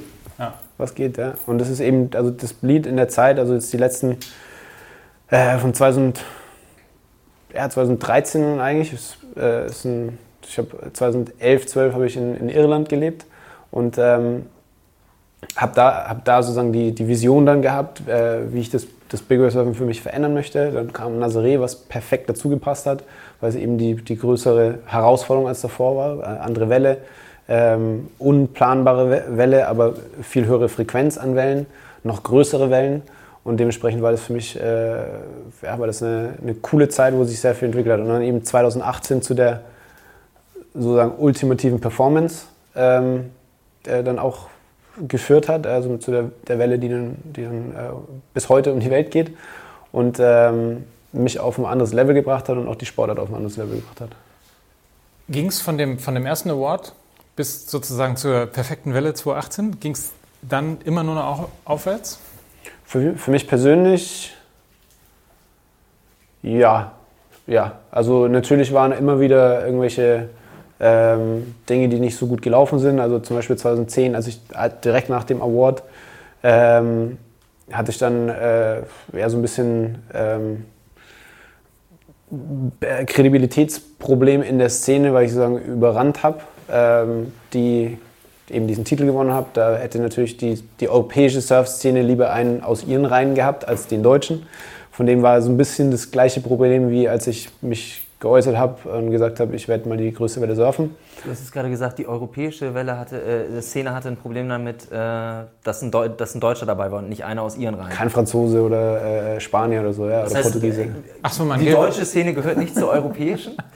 Es gab ja in dem Sinn keine deutsche Surfszene. Die deutsche Surfszene war aus, äh, hat damals aus Eisbachsurfern und, und Hobbysurfern äh, bestanden. Okay. Es gab einen Deutsch-Portugiesen, den Marlon, ähm, der, der hier in, in, in Portugal lebt der auf der Welt, auf der World Tour sich qualifiziert hat, ich glaube sogar im gleichen Jahr oder im Jahr danach oder im Jahr davor, also um die gleiche Zeit rum.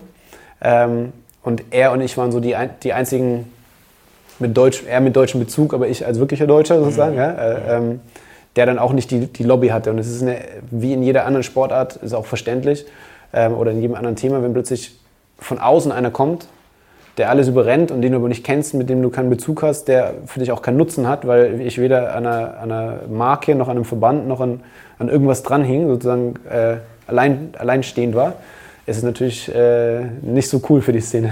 Mhm, ja, es war wieder eine Hürde, aber äh, für mich persönlich, also was die, die Leistung angeht, ist es von dem Zeitpunkt von 2011 an dann äh, nur aufwärts gegangen. 2015 haben wir den Award nochmal gewonnen.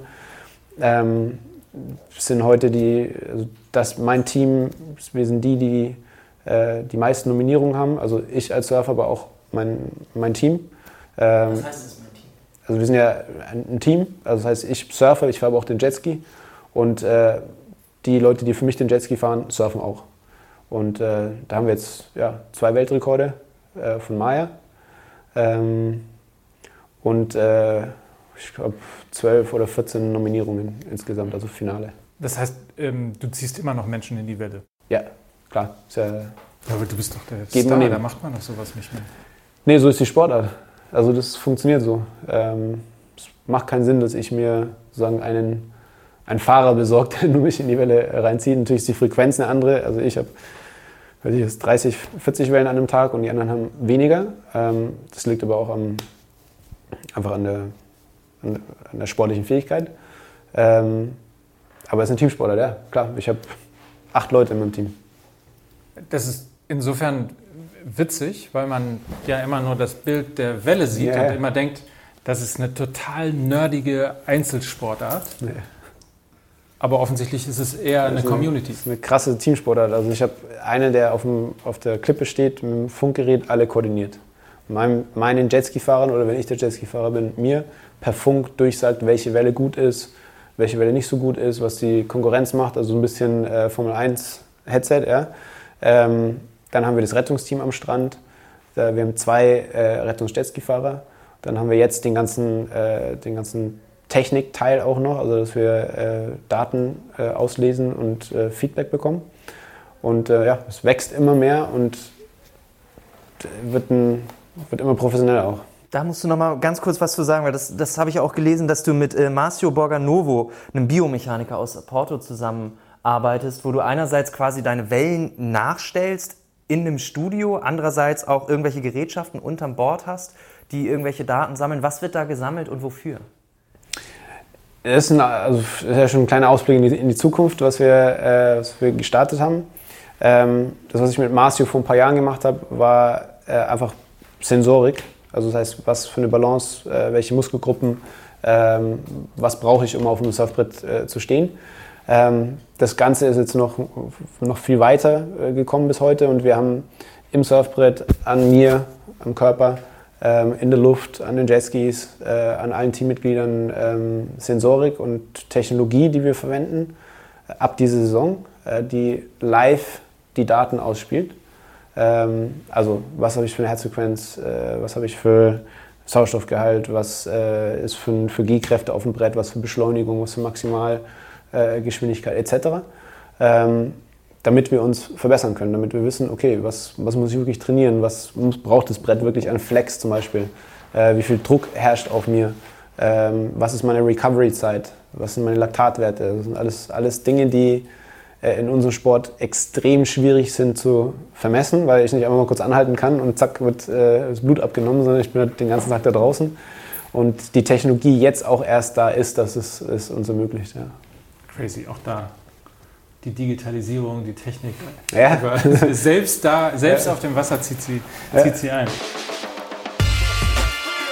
50 Cent, I'll whip your head up, boy.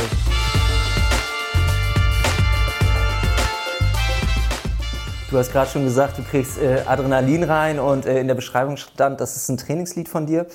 Und du hast mal in einem Interview gesagt, dass du ein Überlebenskünstler bist. Und ich glaube, das war eher darauf bezogen, ähm, wie war die Situation damals äh, auf Hawaii? Wie war sie zu Corona-Zeiten, wo ja auch alles schwierig war hier in Portugal? Ähm, ich finde die Frage insofern aber vor allen Dingen interessant, als dass du ja Wahrscheinlich wirst du es abstreiten, aber äh, nach, wenn ich drauf gucke, habe ich das Gefühl, dass du in jeder Welle dein Leben riskiert, riskierst. Was tust du, um zu überleben auf dem Wasser? Ja, okay. Also das, das Lied ist mein Kabinensong sozusagen. Also das höre ich hier oben, wenn ich mich aufwärme, bevor ich aufs Wasser gehe. Und das, deswegen Adrenalin, weil das so dann geht's los. Und für mich ist es im Endeffekt, ich, ich mache alles, alles, was ich mache, tagtäglich, um dann frei zu sein. Du sagst, ich, ich setze mein Leben aufs Spiel oder ich, ich, ich äh, begebe mich in eine lebensgefährliche Situation. Und in meinem Kopf aber ist das Gefühl nicht, oh, jetzt komme ich in eine lebensgefährliche Situation, was mache ich jetzt, sondern das Angriff. Das ist jetzt, jetzt geht's los, jetzt, jetzt alles, was ich gemacht habe, ist für diesen Moment. Ich habe keine Angst, ich habe keine Zweifel, äh, ich bin aggressiv, ja? ich weiß, ich mache mein Ding und, und ich perform. Ähm, und es ist für mich so, äh, äh, die Ketten sind ab und ich kann losbrettern sozusagen. Ja? Ähm, und ich mache alles, um, um, äh, um ich, ich denke nicht ans Überleben. Ja? Dafür, haben wir, dafür haben wir das Militär, dafür haben wir äh, äh, äh hunderte von Stunden von Training. Dazu kann ich meine, meine Luft so lange anhalten, bis ich bewusstlos bin. Dazu habe ich, ich. 400 PS Jetskis rumfahren ähm, die neuesten Kommunikationsdevices, äh, um, um gefunden zu werden, wenn irgendwas äh, schief geht, etc. etc. Ähm, deswegen für mich fühlt sich nicht so, das nicht so an, oh, jetzt komme ich auf die Welle und äh, hoffentlich verliere ich nicht mein Leben, sondern für mich geht es darum, äh, passt ich finde, passt das Rail, passen, passen meine Oberschenkel, bin ich, äh, äh, so bin ich bereit, um jetzt diesen Turn zu fahren, dieses Manöver zu machen, die Welle zu surfen. Wo ist die größte Welle? Bring mich auf die größte Welle, let's go. So, das ist, das ist mein Mindset, wenn ich, wenn ich ins Wasser gehe. Ja. Wenn, also um's mal, um die Dimensionen noch mal kurz irgendwie mhm. darzulegen. Ich entscheide jetzt, oh, ich habe Bock, das mache ich auch. Mhm. So, ich bin relativ untrainiert, ich fange also bei Null an. Ich habe äh, einmal in meinem Leben äh, auf einem Bodyboard gestanden. Ähm, fangen wir mal mit, der, mit dem Körper an. Wie mhm. lange brauche ich, um überhaupt diese, diese Kräfte, die da sind, du hast, glaube ich, irgendwann mal erzählt, wenn die Welle bricht, 500.000 Tonnen Wasser über dir. Das war die Berechnung von einer Welle in Australien, ja. Hier sind es wahrscheinlich doppelt oder dreifach. Ja. So, das muss man ja aushalten. Nee, kann man nicht aushalten. Nein. Nee. Soll, soll, man nicht getroffen werden. Gut, so. verstehe. Okay, dann nehmen wir ein bisschen weniger Wasser, aber ich muss ja trotzdem irgendwie... Ja, also ja gut, das ist, das ist eine individuelle Sache. Du könntest natürlich jetzt, so wie du bist, reinspringen. Und dann äh, liegt es daran, ob du auf dem Brett stehen bleibst oder nicht. Die Chancen, dass du mit den Skills, die du hast, überhaupt aufstehst auf das Brett, sind, würde ich sagen, äh, 2%. Null. ja. Ich glaube, ich muss kurz einhaken. Ich glaube, es ist generell eine schlechte Idee, sich auf ein Bodyboard draufzustellen. Gut. Nein, aber es ist natürlich. Also Ach so, hier wollen wir hier schon mit Klugscheißerei und nee, ich wollte ich wollt, ich wollt, ich wollt, okay. Ich wollte beschissen. Okay, danke. Aber zu deiner Verteidigung, manche stehen sogar mit einem Fuß auf dem Bodyboard. Also aber es gibt zur so Hälfte geht es. So, okay, es gibt aber so Skimboards, auf denen man, ja. auf denen man steht, nur um mal. Also, äh, ich, ich sag's mal so, ich habe mit, mit neun Jahren angefangen, ja, daran zu arbeiten und ich bin jetzt da, dass ich sagen kann, ich kann so machen, wie ich es mache.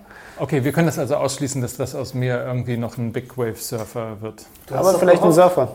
Ja. Du hast doch gehofft, du hast gesagt, äh, in zwei Jahre braucht man zum Training. Um körperlich den Körper so hinzubekommen, dass man, dass er fit ist, habe ich mal irgendwo gehört. Zwei Jahre? Ich glaube, das ist alles sehr individuell. Ja. Okay. Ich habe noch ähm, ein, eine Frage, weil du eben sagtest, du, wenn du aufs Wasser gehst, du bist aufgepumpt, du bist da, du, du, du bist aggressiv. Ähm, da stellt sich mir die Frage, surfst du mit oder gegen die Welle? Ah, mit der Welle. Mit der Welle. Ist ja, also wenn man sich die, die Dimensionen anschaut, ähm, ich bin nichts in der Welle, gar nichts. Und das ist ja auch das Krasse. Also, dass ich äh, die Fähigkeit habe, sozusagen in, diesen, in den größten Naturenergien, die wir haben, also jetzt in die größten Stürme der Welt, brauchen wir, damit diese, diese Wellen entstehen, dass ich als klitzekleiner Mensch die Fähigkeit habe, daran teilzuhaben und dann auch noch performen zu können, das ist ein krassestes Gefühl überhaupt. Auf der gleichen Seite ist es das krass, wahrscheinlich das, die, die, die direkteste und krasseste Art und Weise, wie dir direkt vor Augen geführt werden kann, dass, dass wir als Menschen auf der Erde nix sind. So unbedeutend, wie es unbedeutender nicht mehr geht. Und das irgendwie so auf eine ganz schizophrene Art und Weise sind es so zwei krasse Gefühle, die man hat im, im, im Wasser, die äh, beide extrem stark sind und beide ähm, ja, sehr intensiv sind. Ja. Oh, du hast es ganz schön gesagt, dass, dass es quasi ein schönes Gefühl ist, ein Geschenk, Teil von diesem Teil, Naturereignis genau. ja, zu sein. Ja, definitiv. Also äh, der Wellenbezwinger oder so, was, die Leute manchmal schreiben, ist nie im Leben. Also nicht, ich kann keine 1 Meter Welle bezwingen. So. um, um einmal das, das, das Sportliche nochmal ähm, mit reinzunehmen, jetzt habe ich meine Frage vergessen. Die fällt mir aber so, was wollte ich denn jetzt verdammt nochmal gerade fragen? Also du kannst Spaß haben beim Surfen, ohne Probleme. Longboarden, Shortboarden, Bodyboarden, kannst du sehr viel Spaß äh, haben, egal welche äh, körperliche Fähigkeiten, egal welches Alter, egal wann man mit dem Surfen anfängt. Surfen ist einfach eine geile Sportart, die extrem viel Spaß macht und ähm, für jeden ausübbar ist. Also aber in deinem so Fall ist es ja, ist es ja Leistungssport. Äh, und was faszinierend, Auch, ja. aber was faszinierend daran ist, wenn die Saison losgeht im Herbst, so, dann kommen die großen Wellen und die ja. kommen im Zweifel jeden Tag. Ähm, das bedeutet ja, dass anders als äh, ein Fußballer äh, musst du eigentlich in deiner Saison always on sein. Also es gibt keinen Samstag 15.30 Uhr oder keinen Starttermin da oder eine Meisterschaft hier, sondern eigentlich musst du ja.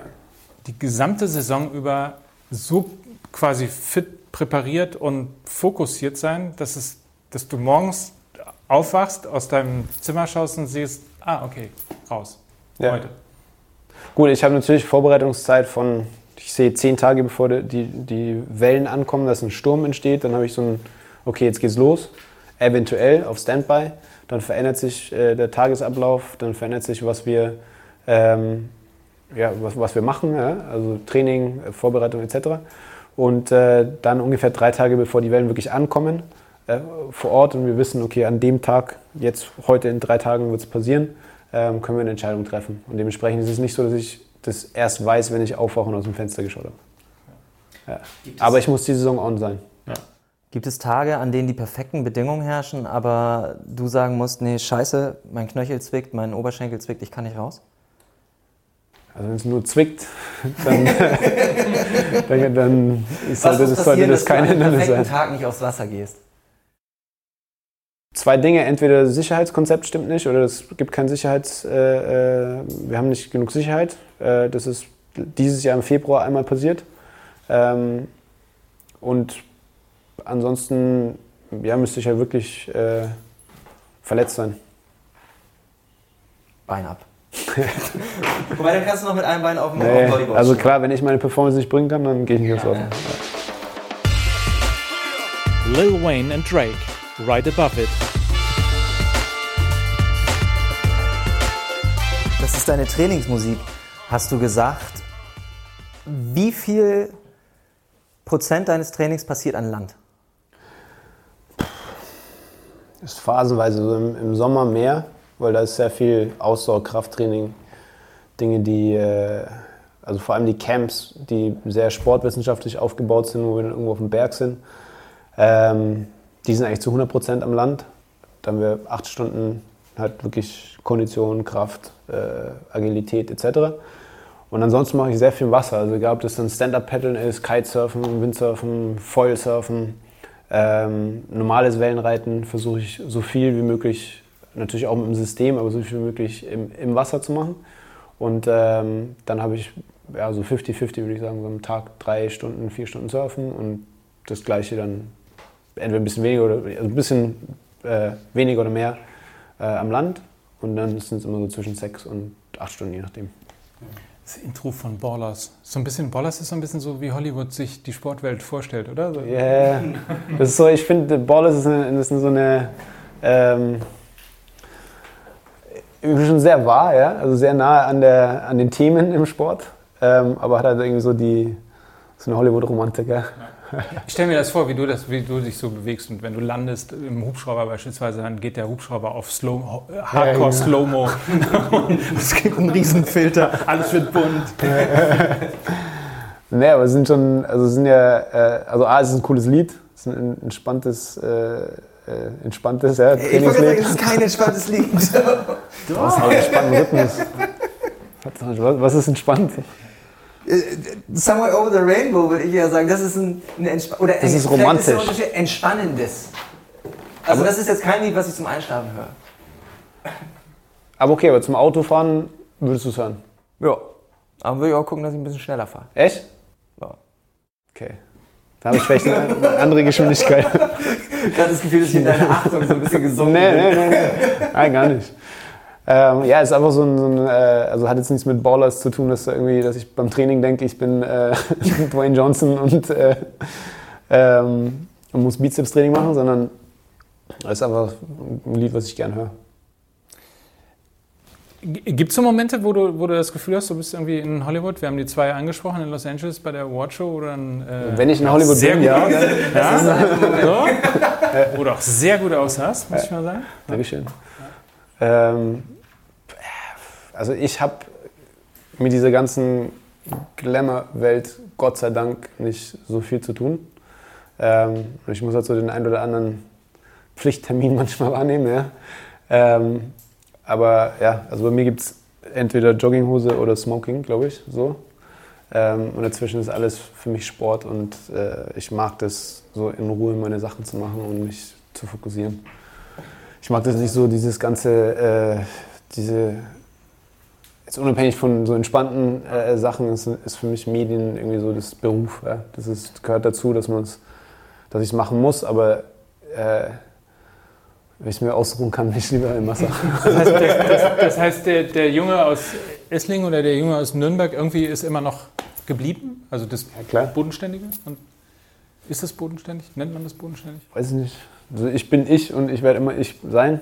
Ähm, ich glaube, wenn es mir darum ich meine, gehen das würde. Das kriegst du hin, dich zu verändern. ja, ja, das kriege ich hin. Und ich glaube, wenn es mir darum, wenn es mir um andere Sachen als um, um, um Sport oder um, äh, um, um Surfen gehen würde, dann äh, würde ich auch andere Sachen machen. Aber ist so, also. Du hast die Awards auch gerade so als, als Pflichttermine abgetan, die irgendwie passieren müssen.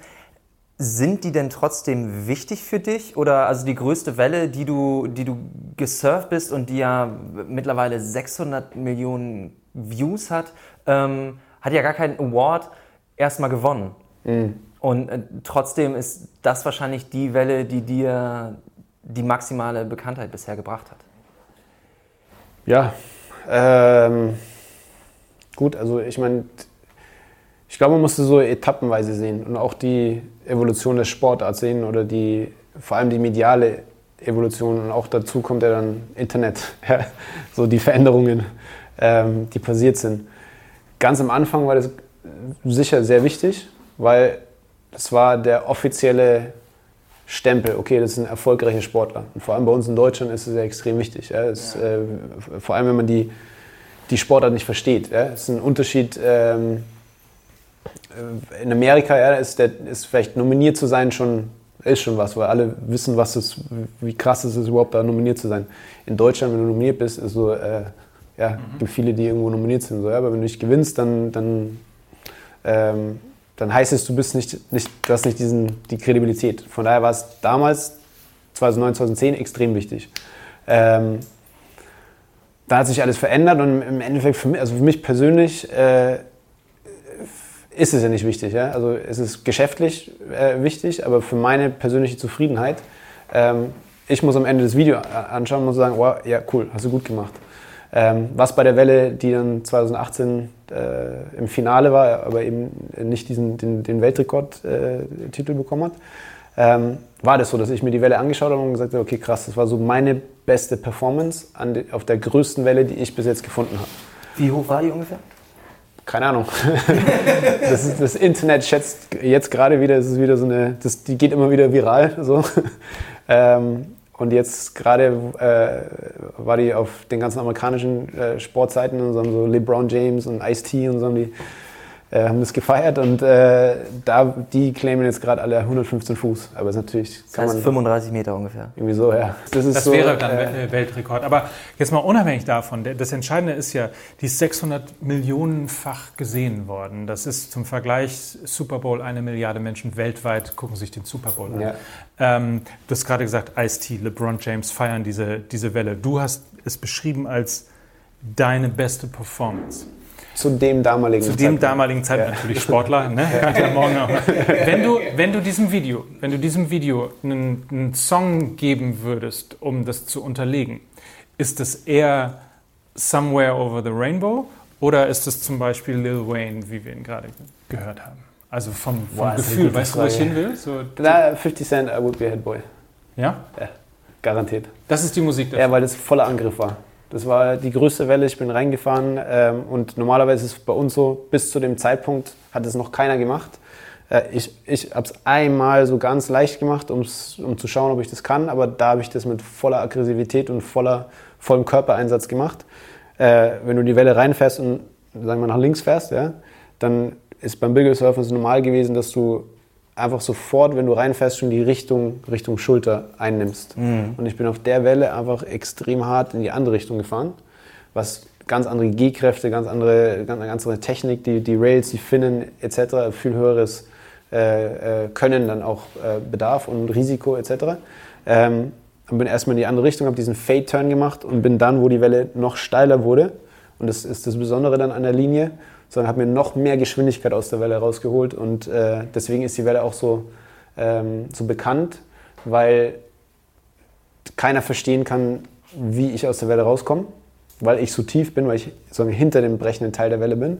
Ähm, und es dadurch auch so massiv, also die Welle in ihrer Größe, die wirklich äh, zu tragen kommt, ähm, weil man mich als Referenzpunkt hat darauf und die Welle mhm. eben so massiv ist. Weißt, weißt, du, was irre ist an der Geschichte, wie du es jetzt beschreibst? Wie schnell bist du da? So 70, 75 km/h schnell. Weil als ich die Welle gesehen habe und mir immer und immer wieder angeguckt habe und insbesondere die letzte Frequenz, also wo du fast unten bist und wo die Gischt immer näher kommt und das Wasser immer näher kommt, nee. hat man so das Gefühl, ähm, die Welle, die trägt dich so runter, die will dich gar nicht berühren, sondern die will dich quasi sanft nach unten bringen, weil sie einfach, es sieht, also das, die Welle hat ja, Respekt. Diese so. Welle hat Respekt vor dem, was du da machst. Also jetzt hast du das Gefühl, so okay. sieht's aus. Okay. Du musst dir das mal angucken. Ich weiß nicht, ob du dich da schon mal gesehen hast, in dieser Welle, ja, in dem ein, Video. Aber guck mal Ende, die Endsequenz an, das ist ganz lustig, wie so ein leichtes Schieben. Ja, ja, du weißt, was er rollt, ja. Das ist der Peak. hat die Charakteristik, das so zu tun. Ja. Das habe ich schon verstanden.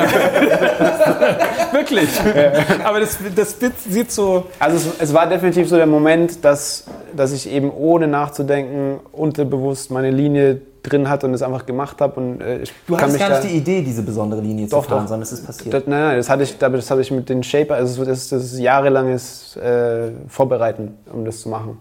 Ähm, und ich hatte für mich, also ich wusste, dass ich das machen möchte, aber dann war der, der Tag war extrem unruhig, also die Wellen waren extrem äh, bumpy, sagen wir, also sehr viel Wind von, von allen Seiten und, ähm, äh, und die Wellen sind eben immer so nach vorne gebrochen. Das heißt, die haben keine Tube, die, also es ist dann für uns sehr schwierig zu lesen. Und die Welle, als ich reingefahren bin, habe ich gemerkt, dass die sehr, sehr viel saugt, also vom, das Wasser vom Riff hochsaugt. Ja? Das bedeutet zwei Sachen. Einmal, dass sie extrem groß ist und das spüren wir auf der Welle, das ist nochmal eine, eine andere Energie.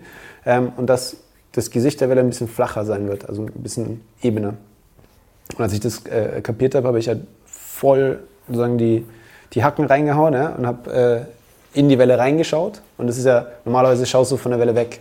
Mhm. Das heißt, alles, was vor dir ist, siehst du, aber alles, was hinter dir ist, siehst du nicht. Mhm. Und äh, da habe ich halt meinen kompletten Körper in die Richtung gedreht äh, und natürlich auch Kopf, weil Körper voll Kopf. Ähm, und habe gesehen, wie das ausschaut hinter mir, das erste Mal.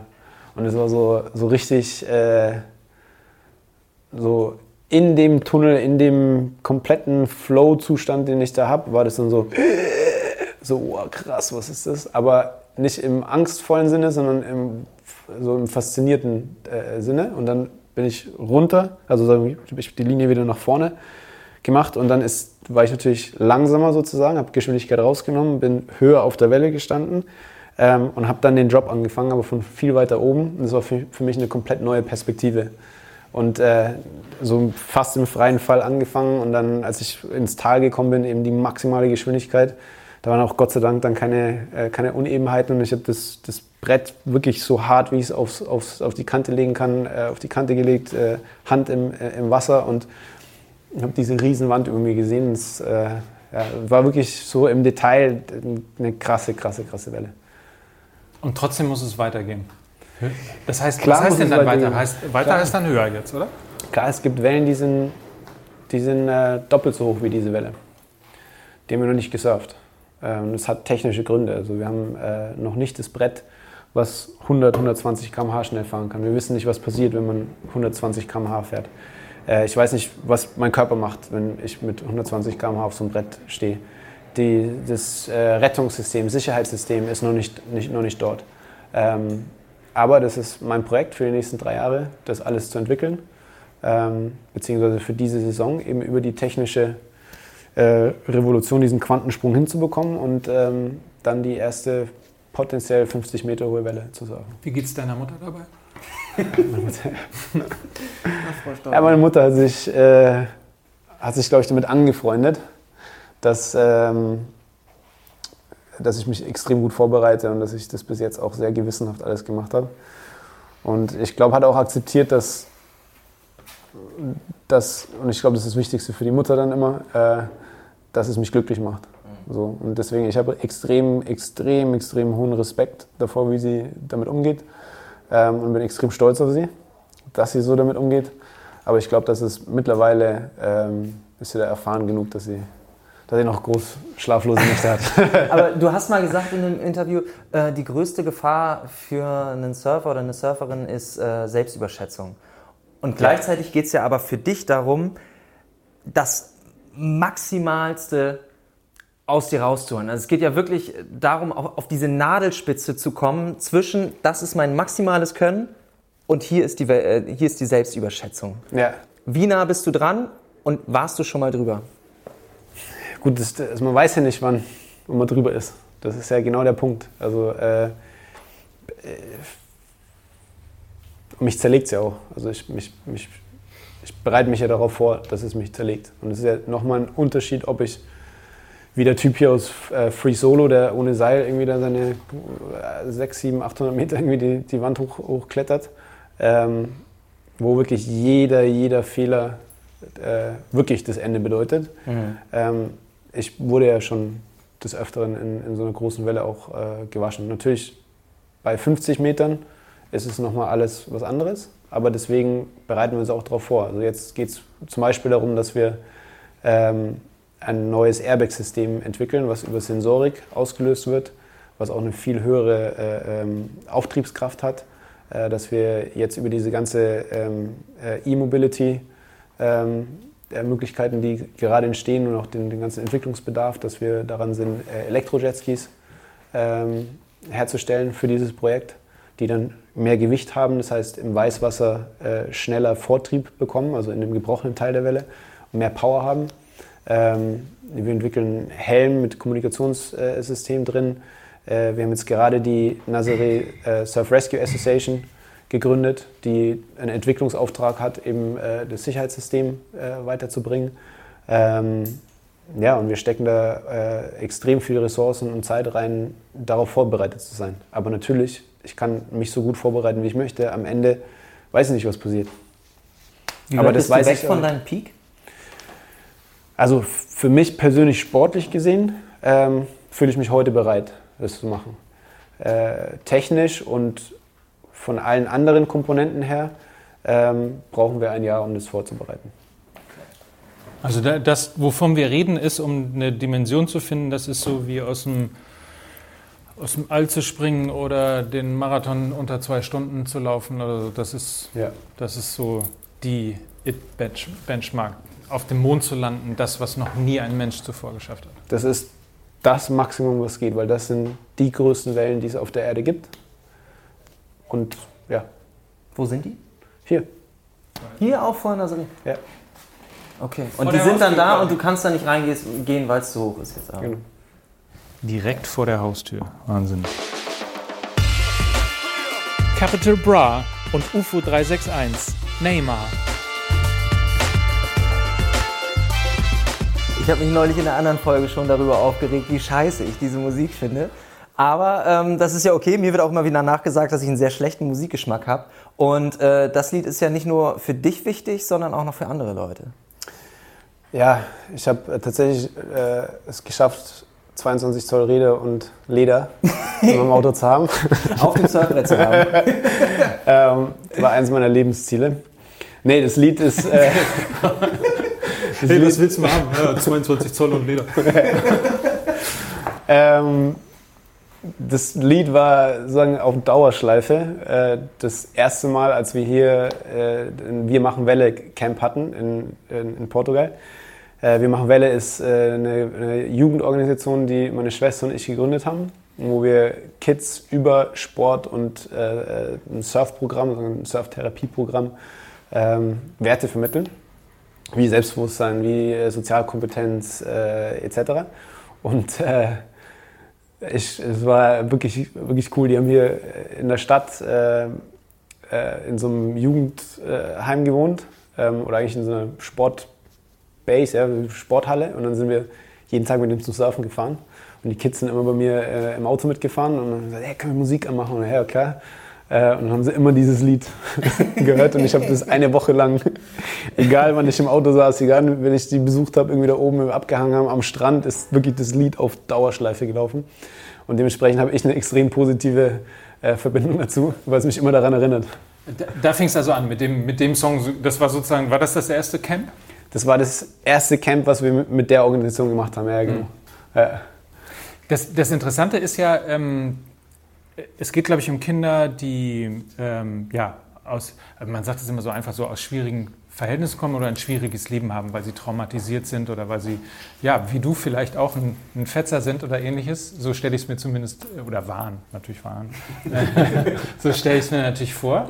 Aber du hast gerade gesagt, man therapiert die, weil, ähm, und dann haben wir auf dem Weg hier haben wir überlegt, kann man denn eigentlich, wie geht denn das mit Surfen? Und jetzt haben wir ja eigentlich gelernt, es geht ganz gut, weil du kriegst die Sozialkompetenzen dadurch, ähm, dass, du, dass du im Team bist mhm. und jeder füreinander verantwortlich ist. Die Kette funktioniert nur, wenn sie zusammenhält. Ja. Und du bist aber auch alleine. Also du funktionierst auch nur, genau. wenn du selber stark bist. Genau.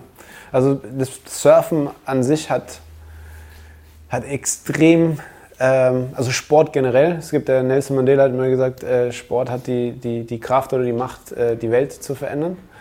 Aber die Surftherapie äh, wurde das erste Mal in Amerika angewandt bei äh, Soldaten mit posttraumatischen ähm, Erlebnissen oder Symptomen. Und ähm, Surfen, ist, Surfen ist Therapie. Also Surfen, wenn du aufs Wasser gehst, bist du so mit dir, dem Element, dem Surfbrett, der Herausforderung, auf dieses Surfbrett aufzustehen, die Geduld zu haben, äh, die Kraft aufzubringen, da, da rein zu äh, paddeln, ähm, hundertmal aufzustehen, bis du einmal dann auf diesem Brett stehst. Ja? Ähm, hat sehr viel, hast du sehr viel Parallelen zu, äh, zu, zu, guten Werten, die was fürs Leben bringen, ziehen. Und das, das Programm, was wir machen, basiert darauf, verschiedene Sportarten zusammenzubringen, also Schwimmen zum Beispiel, äh, Selbstbehauptung, Skateboardfahren, ähm, also alle Dinge, die, also die die Kids physisch darauf vorzubereiten, aber auch äh, zusammenbringen als Gruppe. Und das ist das, was wir hier äh, und was, warum das Lied auch so, so cool ist, weil du hast halt lauter, lauter Kids auch aus verschiedenen Schulen, die sich nicht kennen, ähm, die alle auf 120 sind, ja? und äh, wo es am ersten Tag immer eine riesen Herausforderung ist, das unter Kontrolle zu halten. Und am letzten Tag hast du äh, äh zahme, äh, gut erzogene, ähm, funktionierende äh, Gruppengemeinschaft, äh, die, die sich dann heulend im Arm liegen, ja, weil sie Angst davor haben, dass sie sich vermissen. So, ja? Mhm. Ähm, und die Jahre danach immer noch schreiben und in Kontakt sind und wir wirklich sehr, sehr viele coole, positive Erfolgserlebnisse haben. Und ja, man merkt es jetzt auch also in der, während der Corona-Zeit, ähm, wo ganz viele äh, zu Hause waren, sich nicht bewegen konnten, kein Outlet hatten, äh, sagen eine, eine, eine, enge Wand ja, vor sich hatten, äh, auch physisch, ja, ähm, dass, dass jetzt extrem viel Bedarf auch dafür ist, ähm, mit Sportprogrammen, mit Surfprogrammen ähm, was für die Jugend zu machen. Und für mich, ich sehe das nicht so und ich äh, bin Gegner davon zu sagen, das sind Kids, die äh, denen es nicht so gut geht oder die nicht so die, äh, die, die Hilfe benötigen. Ähm, weil das ist für mich so der, das ist Herabschauen schon. Das ist so, ihr seid nicht so wie wir und ich muss dir jetzt helfen. Also ich sehe das eher als eine Plattform, die komplette Organisation, und das ist auch mein Ziel für die Zukunft von, von Wir machen Welle, ähm, eine neutrale Plattform zu schaffen, wo ein CEO ähm, oder ein, keine Ahnung, ein, Milliardär ja, und ähm, ein Flüchtling auf gleichem Level sind. Und wo es eben nicht das gibt, ich helfe dir, ähm, sondern wir lernen voneinander, wir machen was zusammen ähm, und wir wachsen zusammen. Weil ich lerne von den Kids genauso viel, wie die Kids von mir lernen. Und ihr macht das ja nicht nur hier, ne? Also es ist ja mittlerweile größer geworden. Ja. Genau, wir sind Headquarter in Berlin. Ja. Und es hat damit angefangen, äh, dass wir eben Kids aus Deutschland äh, nach Portugal gebracht haben. Mittlerweile äh, machen wir es auch auf Sylt. Ist jetzt dieses Jahr ausgefallen, weil wegen Corona. Aber ab nächsten Jahr sind wir wieder auf Sylt. Und ähm, das Ziel ist natürlich, dass wir ähm, möglichst viele Kids aufs Wasser bringen, aber auch, dass wir Surftherapie ähm, in Deutschland und in Europa als Therapieform, wirklich als anerkannte Therapieform äh, etablieren. Kannst du, kannst du sagen, was so der, der, der auslösende Punkt war, warum du das gemacht hast? Äh, der auslösende Punkt, also ich habe, äh, ich, äh, wie ich auf, das, auf die Projekte gekommen bin, ist äh, ein, ein, äh, ein Lehrer von einer Schule, äh, von der Förderschule, äh, hat mich angeschrieben und mich gefragt, ob ich sein Projekt unterstützen kann. Und ähm, hat mir eine Doku geschickt, die darüber gemacht wurde, also ziemlich cool. Und äh, dann habe ich ein paar Jahre sein, sein Projekt finanziert und habe mir das angeschaut. Und ähm, während ich das angeschaut habe, äh, habe ich gemerkt, hey, das ist eine sehr coole Sache und die sollte eigentlich mehreren äh, Kids zur Verfügung gestellt äh, werden. Und dann ähm, bin ich Botschafter geworden von Laureus und hatte die Möglichkeit, über Laureus eben verschiedene Projekte zu, zu besuchen, ähm, mir ein Bild zu machen, wie das auch läuft ja, und was man, was man braucht. Und dann hatte ich das große Glück, dass meine Schwester, ähm, äh, die für eine NGO gearbeitet hat in Peru, zurückgekommen ist und ich sie dann greifen konnte und dann konnte, lass uns das lass uns zusammen starten und sie dann auch Bock drauf hatte und das äh, jetzt super macht. Cooles Projekt auf jeden Fall. Ja, es ist, glaube ich, wir sind in der fünften äh, Staffel von, von Meine Elf. Ähm, vier Staffeln haben wir ausschließlich mit Fußballern gemacht. Äh, und ich glaube, heute und jetzt zum ersten Mal Premiere als äh, zehnter Song. Stimmt. You Never Walk Alone. Gary and the Pacemakers. You Never Walk Alone. Das erste Mal You Never Walk Alone bei Meine Elf. Und das erste Mal, bisher bei jedem Lied habe ich zu dir geguckt und du hast immer gesagt, Adrenalin, ich habe Adrenalin, ich habe Adrenalin. Und diesmal nicht, aber da warst du dann hier und sagst, ah, hier, Ja, aber ja, doch, ich habe auch gesagt, ich habe Adrenalin. Okay. Ich hab immer Adrenalin. Deswegen sind ja die Lieder da. Wir haben nur Adrenalin geladene Lieder äh, ausgewählt. Ja, also krasser Song. Also, krasser Song, ja, ja. Also ich habe den, den Song das erste Mal äh, in Liverpool gehört. Ähm, der Jürgen hat mich zum Spiel eingeladen. Ich bin das erste Mal, also ich bin ich bin überhaupt nicht fußballaffin, null. Ähm, und dementsprechend, also Spiele im Fernsehen anschauen, so interessiert mich alles nicht. Jürgen, muss man dazu sagen, ist ein deutscher Trainer in England, der da. Äh genau. der Jürgen. Auch ganz erfolgreich. ja. Jürgen, äh. Und äh, ich, als ich 2015 das erste Mal hier den, den Titel äh, geholt habe, also hier in Nazaré, ähm, habe ich Benfica, die in dem gleichen Jahr, in dem gleichen Monat äh, den, die portugiesische Meisterschaft gewonnen haben, ähm, zum Ehrenmitglied gemacht und habe mich da auf den Rasen gestellt. Der Vogel ist da neben meinem Arm gelandet und äh, ich stand vor, vor äh, versammelter äh, Mannschaft im Stadion. Ja, mhm. Kann was da reingehen, 50.000 oder so. Und äh, musste einen Satz sagen, so, äh, ähm, äh, dass ich super stolz bin, Teil der Benfica-Familie zu sein. Das war für mich aber eher so, yo, so, stehe halt hier, sagt das, äh, stammel das auf Portugiesisch runter und alle, ja, yeah, aber das war das erste Mal, dass ich so dieses Feeling von einem Stadion mitbekommen habe. Ähm, und als ich dann das, das, äh, das, das Spiel äh, in Anfield äh, angeschaut habe und den Vibe und das, das, Lied kam und die alle aufgestanden sind und da aus einer Stimme das, das, dieses Lied gesungen haben, war das für mich so, oh, krass, was geht hier ab? So absolut äh, überwältigend. Ja? Und dann den und mich dann auf die, sozusagen auf die Spielerseite versetzt habe. Wenn ich jetzt ein Spieler bin, stehe auf dem Rasen und dann singen, keine Ahnung, wie viele Tausende von Tausenden Menschen dieses Lied. Äh, so, und dann kann ich rausgehen und performen und so, wow, so, was für eine krasse Energie. Würdest du dir das für, für dein Surfen auch wünschen? Dass du an 50.000 Leuten vorbei ins Wasser gehst oder rauskommst aus dem Wasser und da stehen 50.000 und jubeln? Was für eine extra Energie das ist, so Hammer. Hammer, Hammer. Also bei uns sind mittlerweile so 3.000, 4.000, 5.000 Leute an den, an den größten Tagen auf der, auf der Klippe und teilweise, wenn eine gute Welle gesurft wird, hören wir das Jubeln. Aber das ist so ganz weit weg. ähm, und da ist er direkt, ja, da bist du 50 Meter von, der, von, von den Zuschauern entfernt. Und absolut geil. Aber das dann schon, ne? Also du hast ja ganz oft gesagt, so dieses ganze Mediengedöns und, und das mit nein, den das Scheinwerfern ja, ja. brauchst du nicht. Ja, aber, aber dieses Direkte beim Sport, dieses, das, dieses, dieses Ich rede nur von der Energie, ja. Ich, also der, der, die Schattenseite davon, dass jeder Schritt, den du machst und jeder, alles, was irgendwie, äh, dass du so unter der Lupe bist, das wird mich total abfacken, ja, garantiert. Äh, aber so die, die, die, also ich rede jetzt nur von dieser Energie, die da aufgebaut wird von, was sind das, 50, 60, 70.000 Leute, die da in dem Stadion sind. So. Und äh, 45 davon oder keine Ahnung, drei Viertel davon singen dieses Lied. Ja?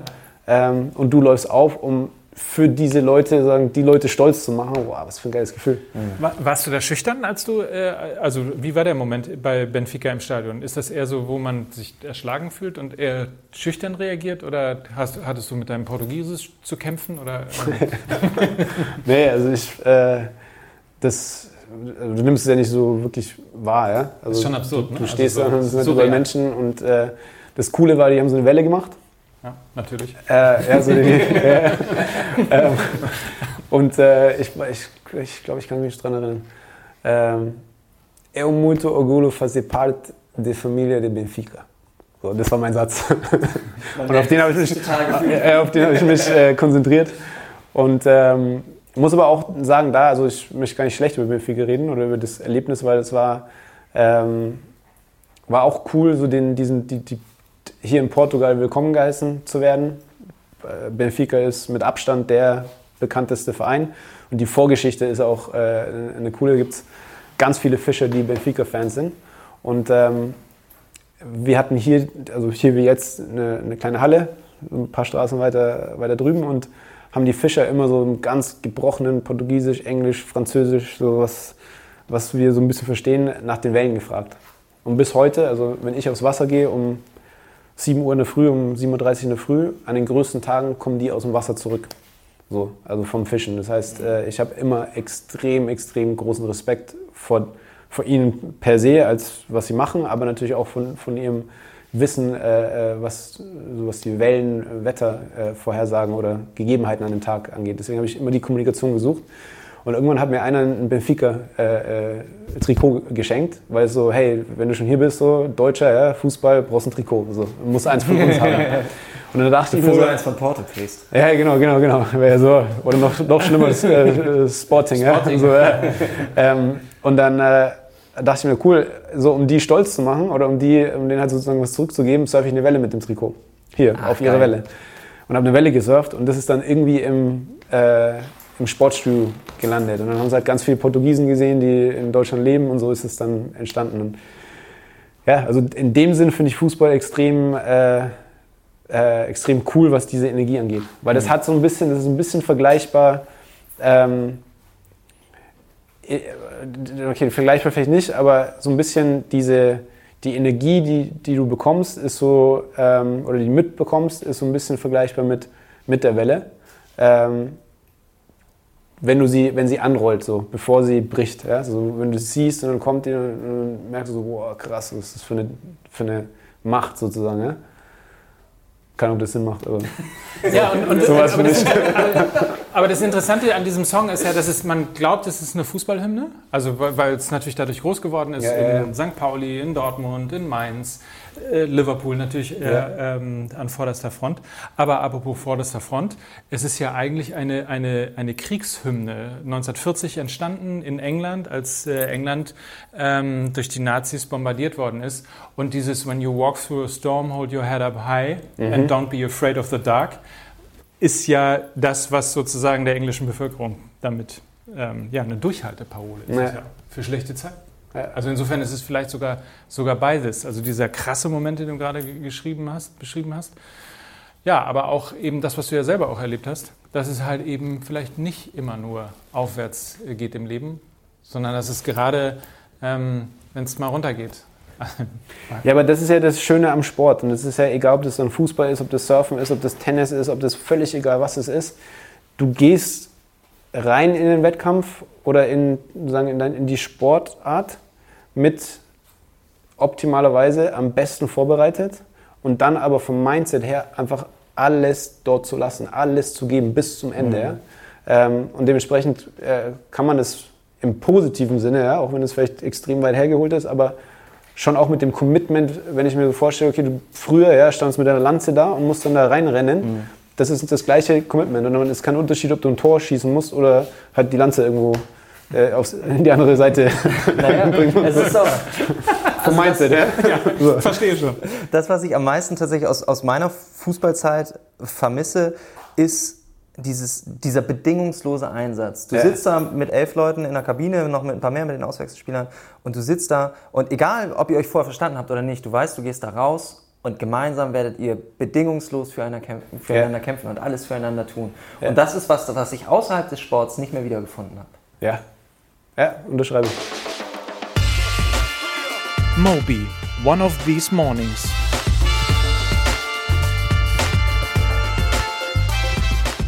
Das ist für mich ein entspanntes ja, Lied. Ja. Das ist ein entspanntes Lied. Aber ähm, ich, ich fand auch den Text ganz interessant. Ähm, es hat nicht viel Text, aber äh, die Hauptaussage ist, äh, one of these uh, mornings I'll be gone.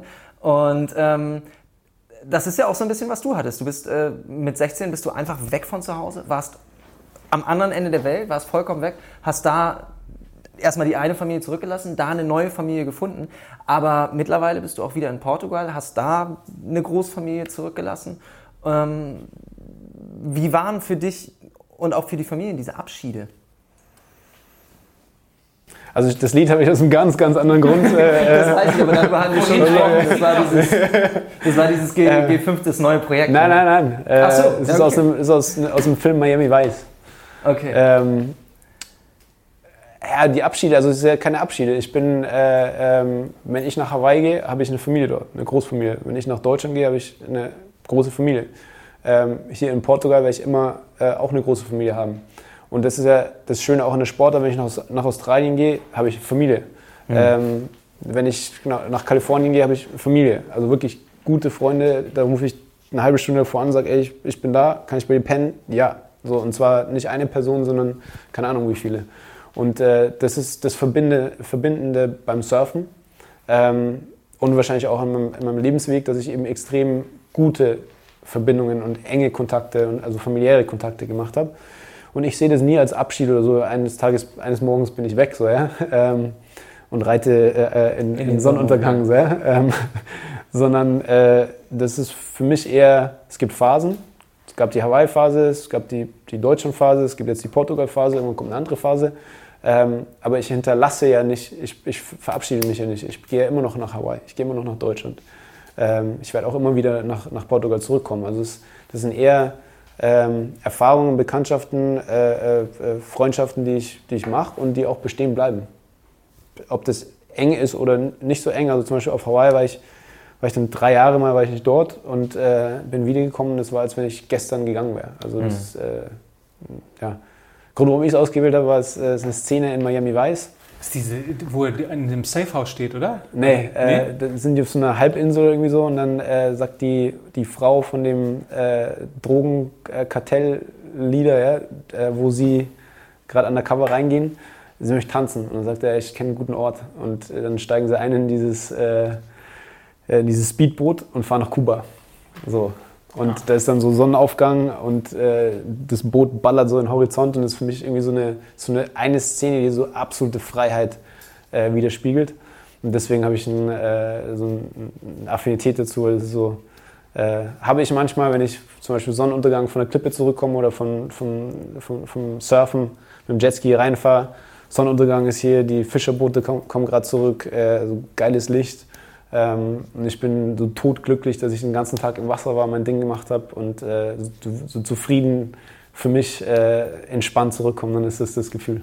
Du fährst dann bis hier vor die Tür quasi. Also hier hinter muss man nochmal sagen, hier hinter äh, ist, also wir sind in einem Hafen. Ja. Ähm, das sind die Fischer, die Schuppen der, der genau. Fischer äh, und halt de, dein Schuppen quasi. Ja. Äh, das heißt, du fährst bis hierhin, bis vor die Tür genau. quasi. So bis, bis zur Rampe, ja. ja. ja. Das kann ich mir cool vorstellen. Aber One of These moment, äh, äh, Mornings ist, ist ja auch so das, das Fenster, von dem wir gesprochen haben. Ne? Ist ja beides. Es ist so, ja. so ist dieses Freiheitsgefühl auf der einen Seite, aber es ist halt eben auch morgens die Tür aufmachen und genau. nur halb zu wissen, was kommt. Genau. Und im Zweifel die große Welle zu haben. Genau. Darum geht's. Darum geht's. Dein ganzes Leben. Und ja, das ist Freiheit. Bis jetzt, ja. ist cool. Ja, darum aber auch, um einfach wirklich meinen Weg zu gehen, also so wie ich den möchte. Nicht äh, fremdbestimmt, nicht irgendwie aus, äh, aus, aus irgendwelchen Gründen, außer dass ich das liebe, was ich tue und, und es so mache, wie ich es möchte. Wohin eine Musik doch bringen kann, ne? Ja, Tchaikovsky, der alte Tchaikovsky, ja. der war. Wir haben bei Tchaikovsky angefangen und enden hier. Äh, es hat großen Spaß gemacht. Vielen Dank, ähm, dass du uns in dein Leben gelassen hast. So kann man es, glaube ich, sagen. Sehr Sebastian Stoltner bei meine Elf. Danke dir, danke ja. euch und bis bald. Peace. Und vor allen Dingen äh, viel Glück bei der großen Welle. Dankeschön.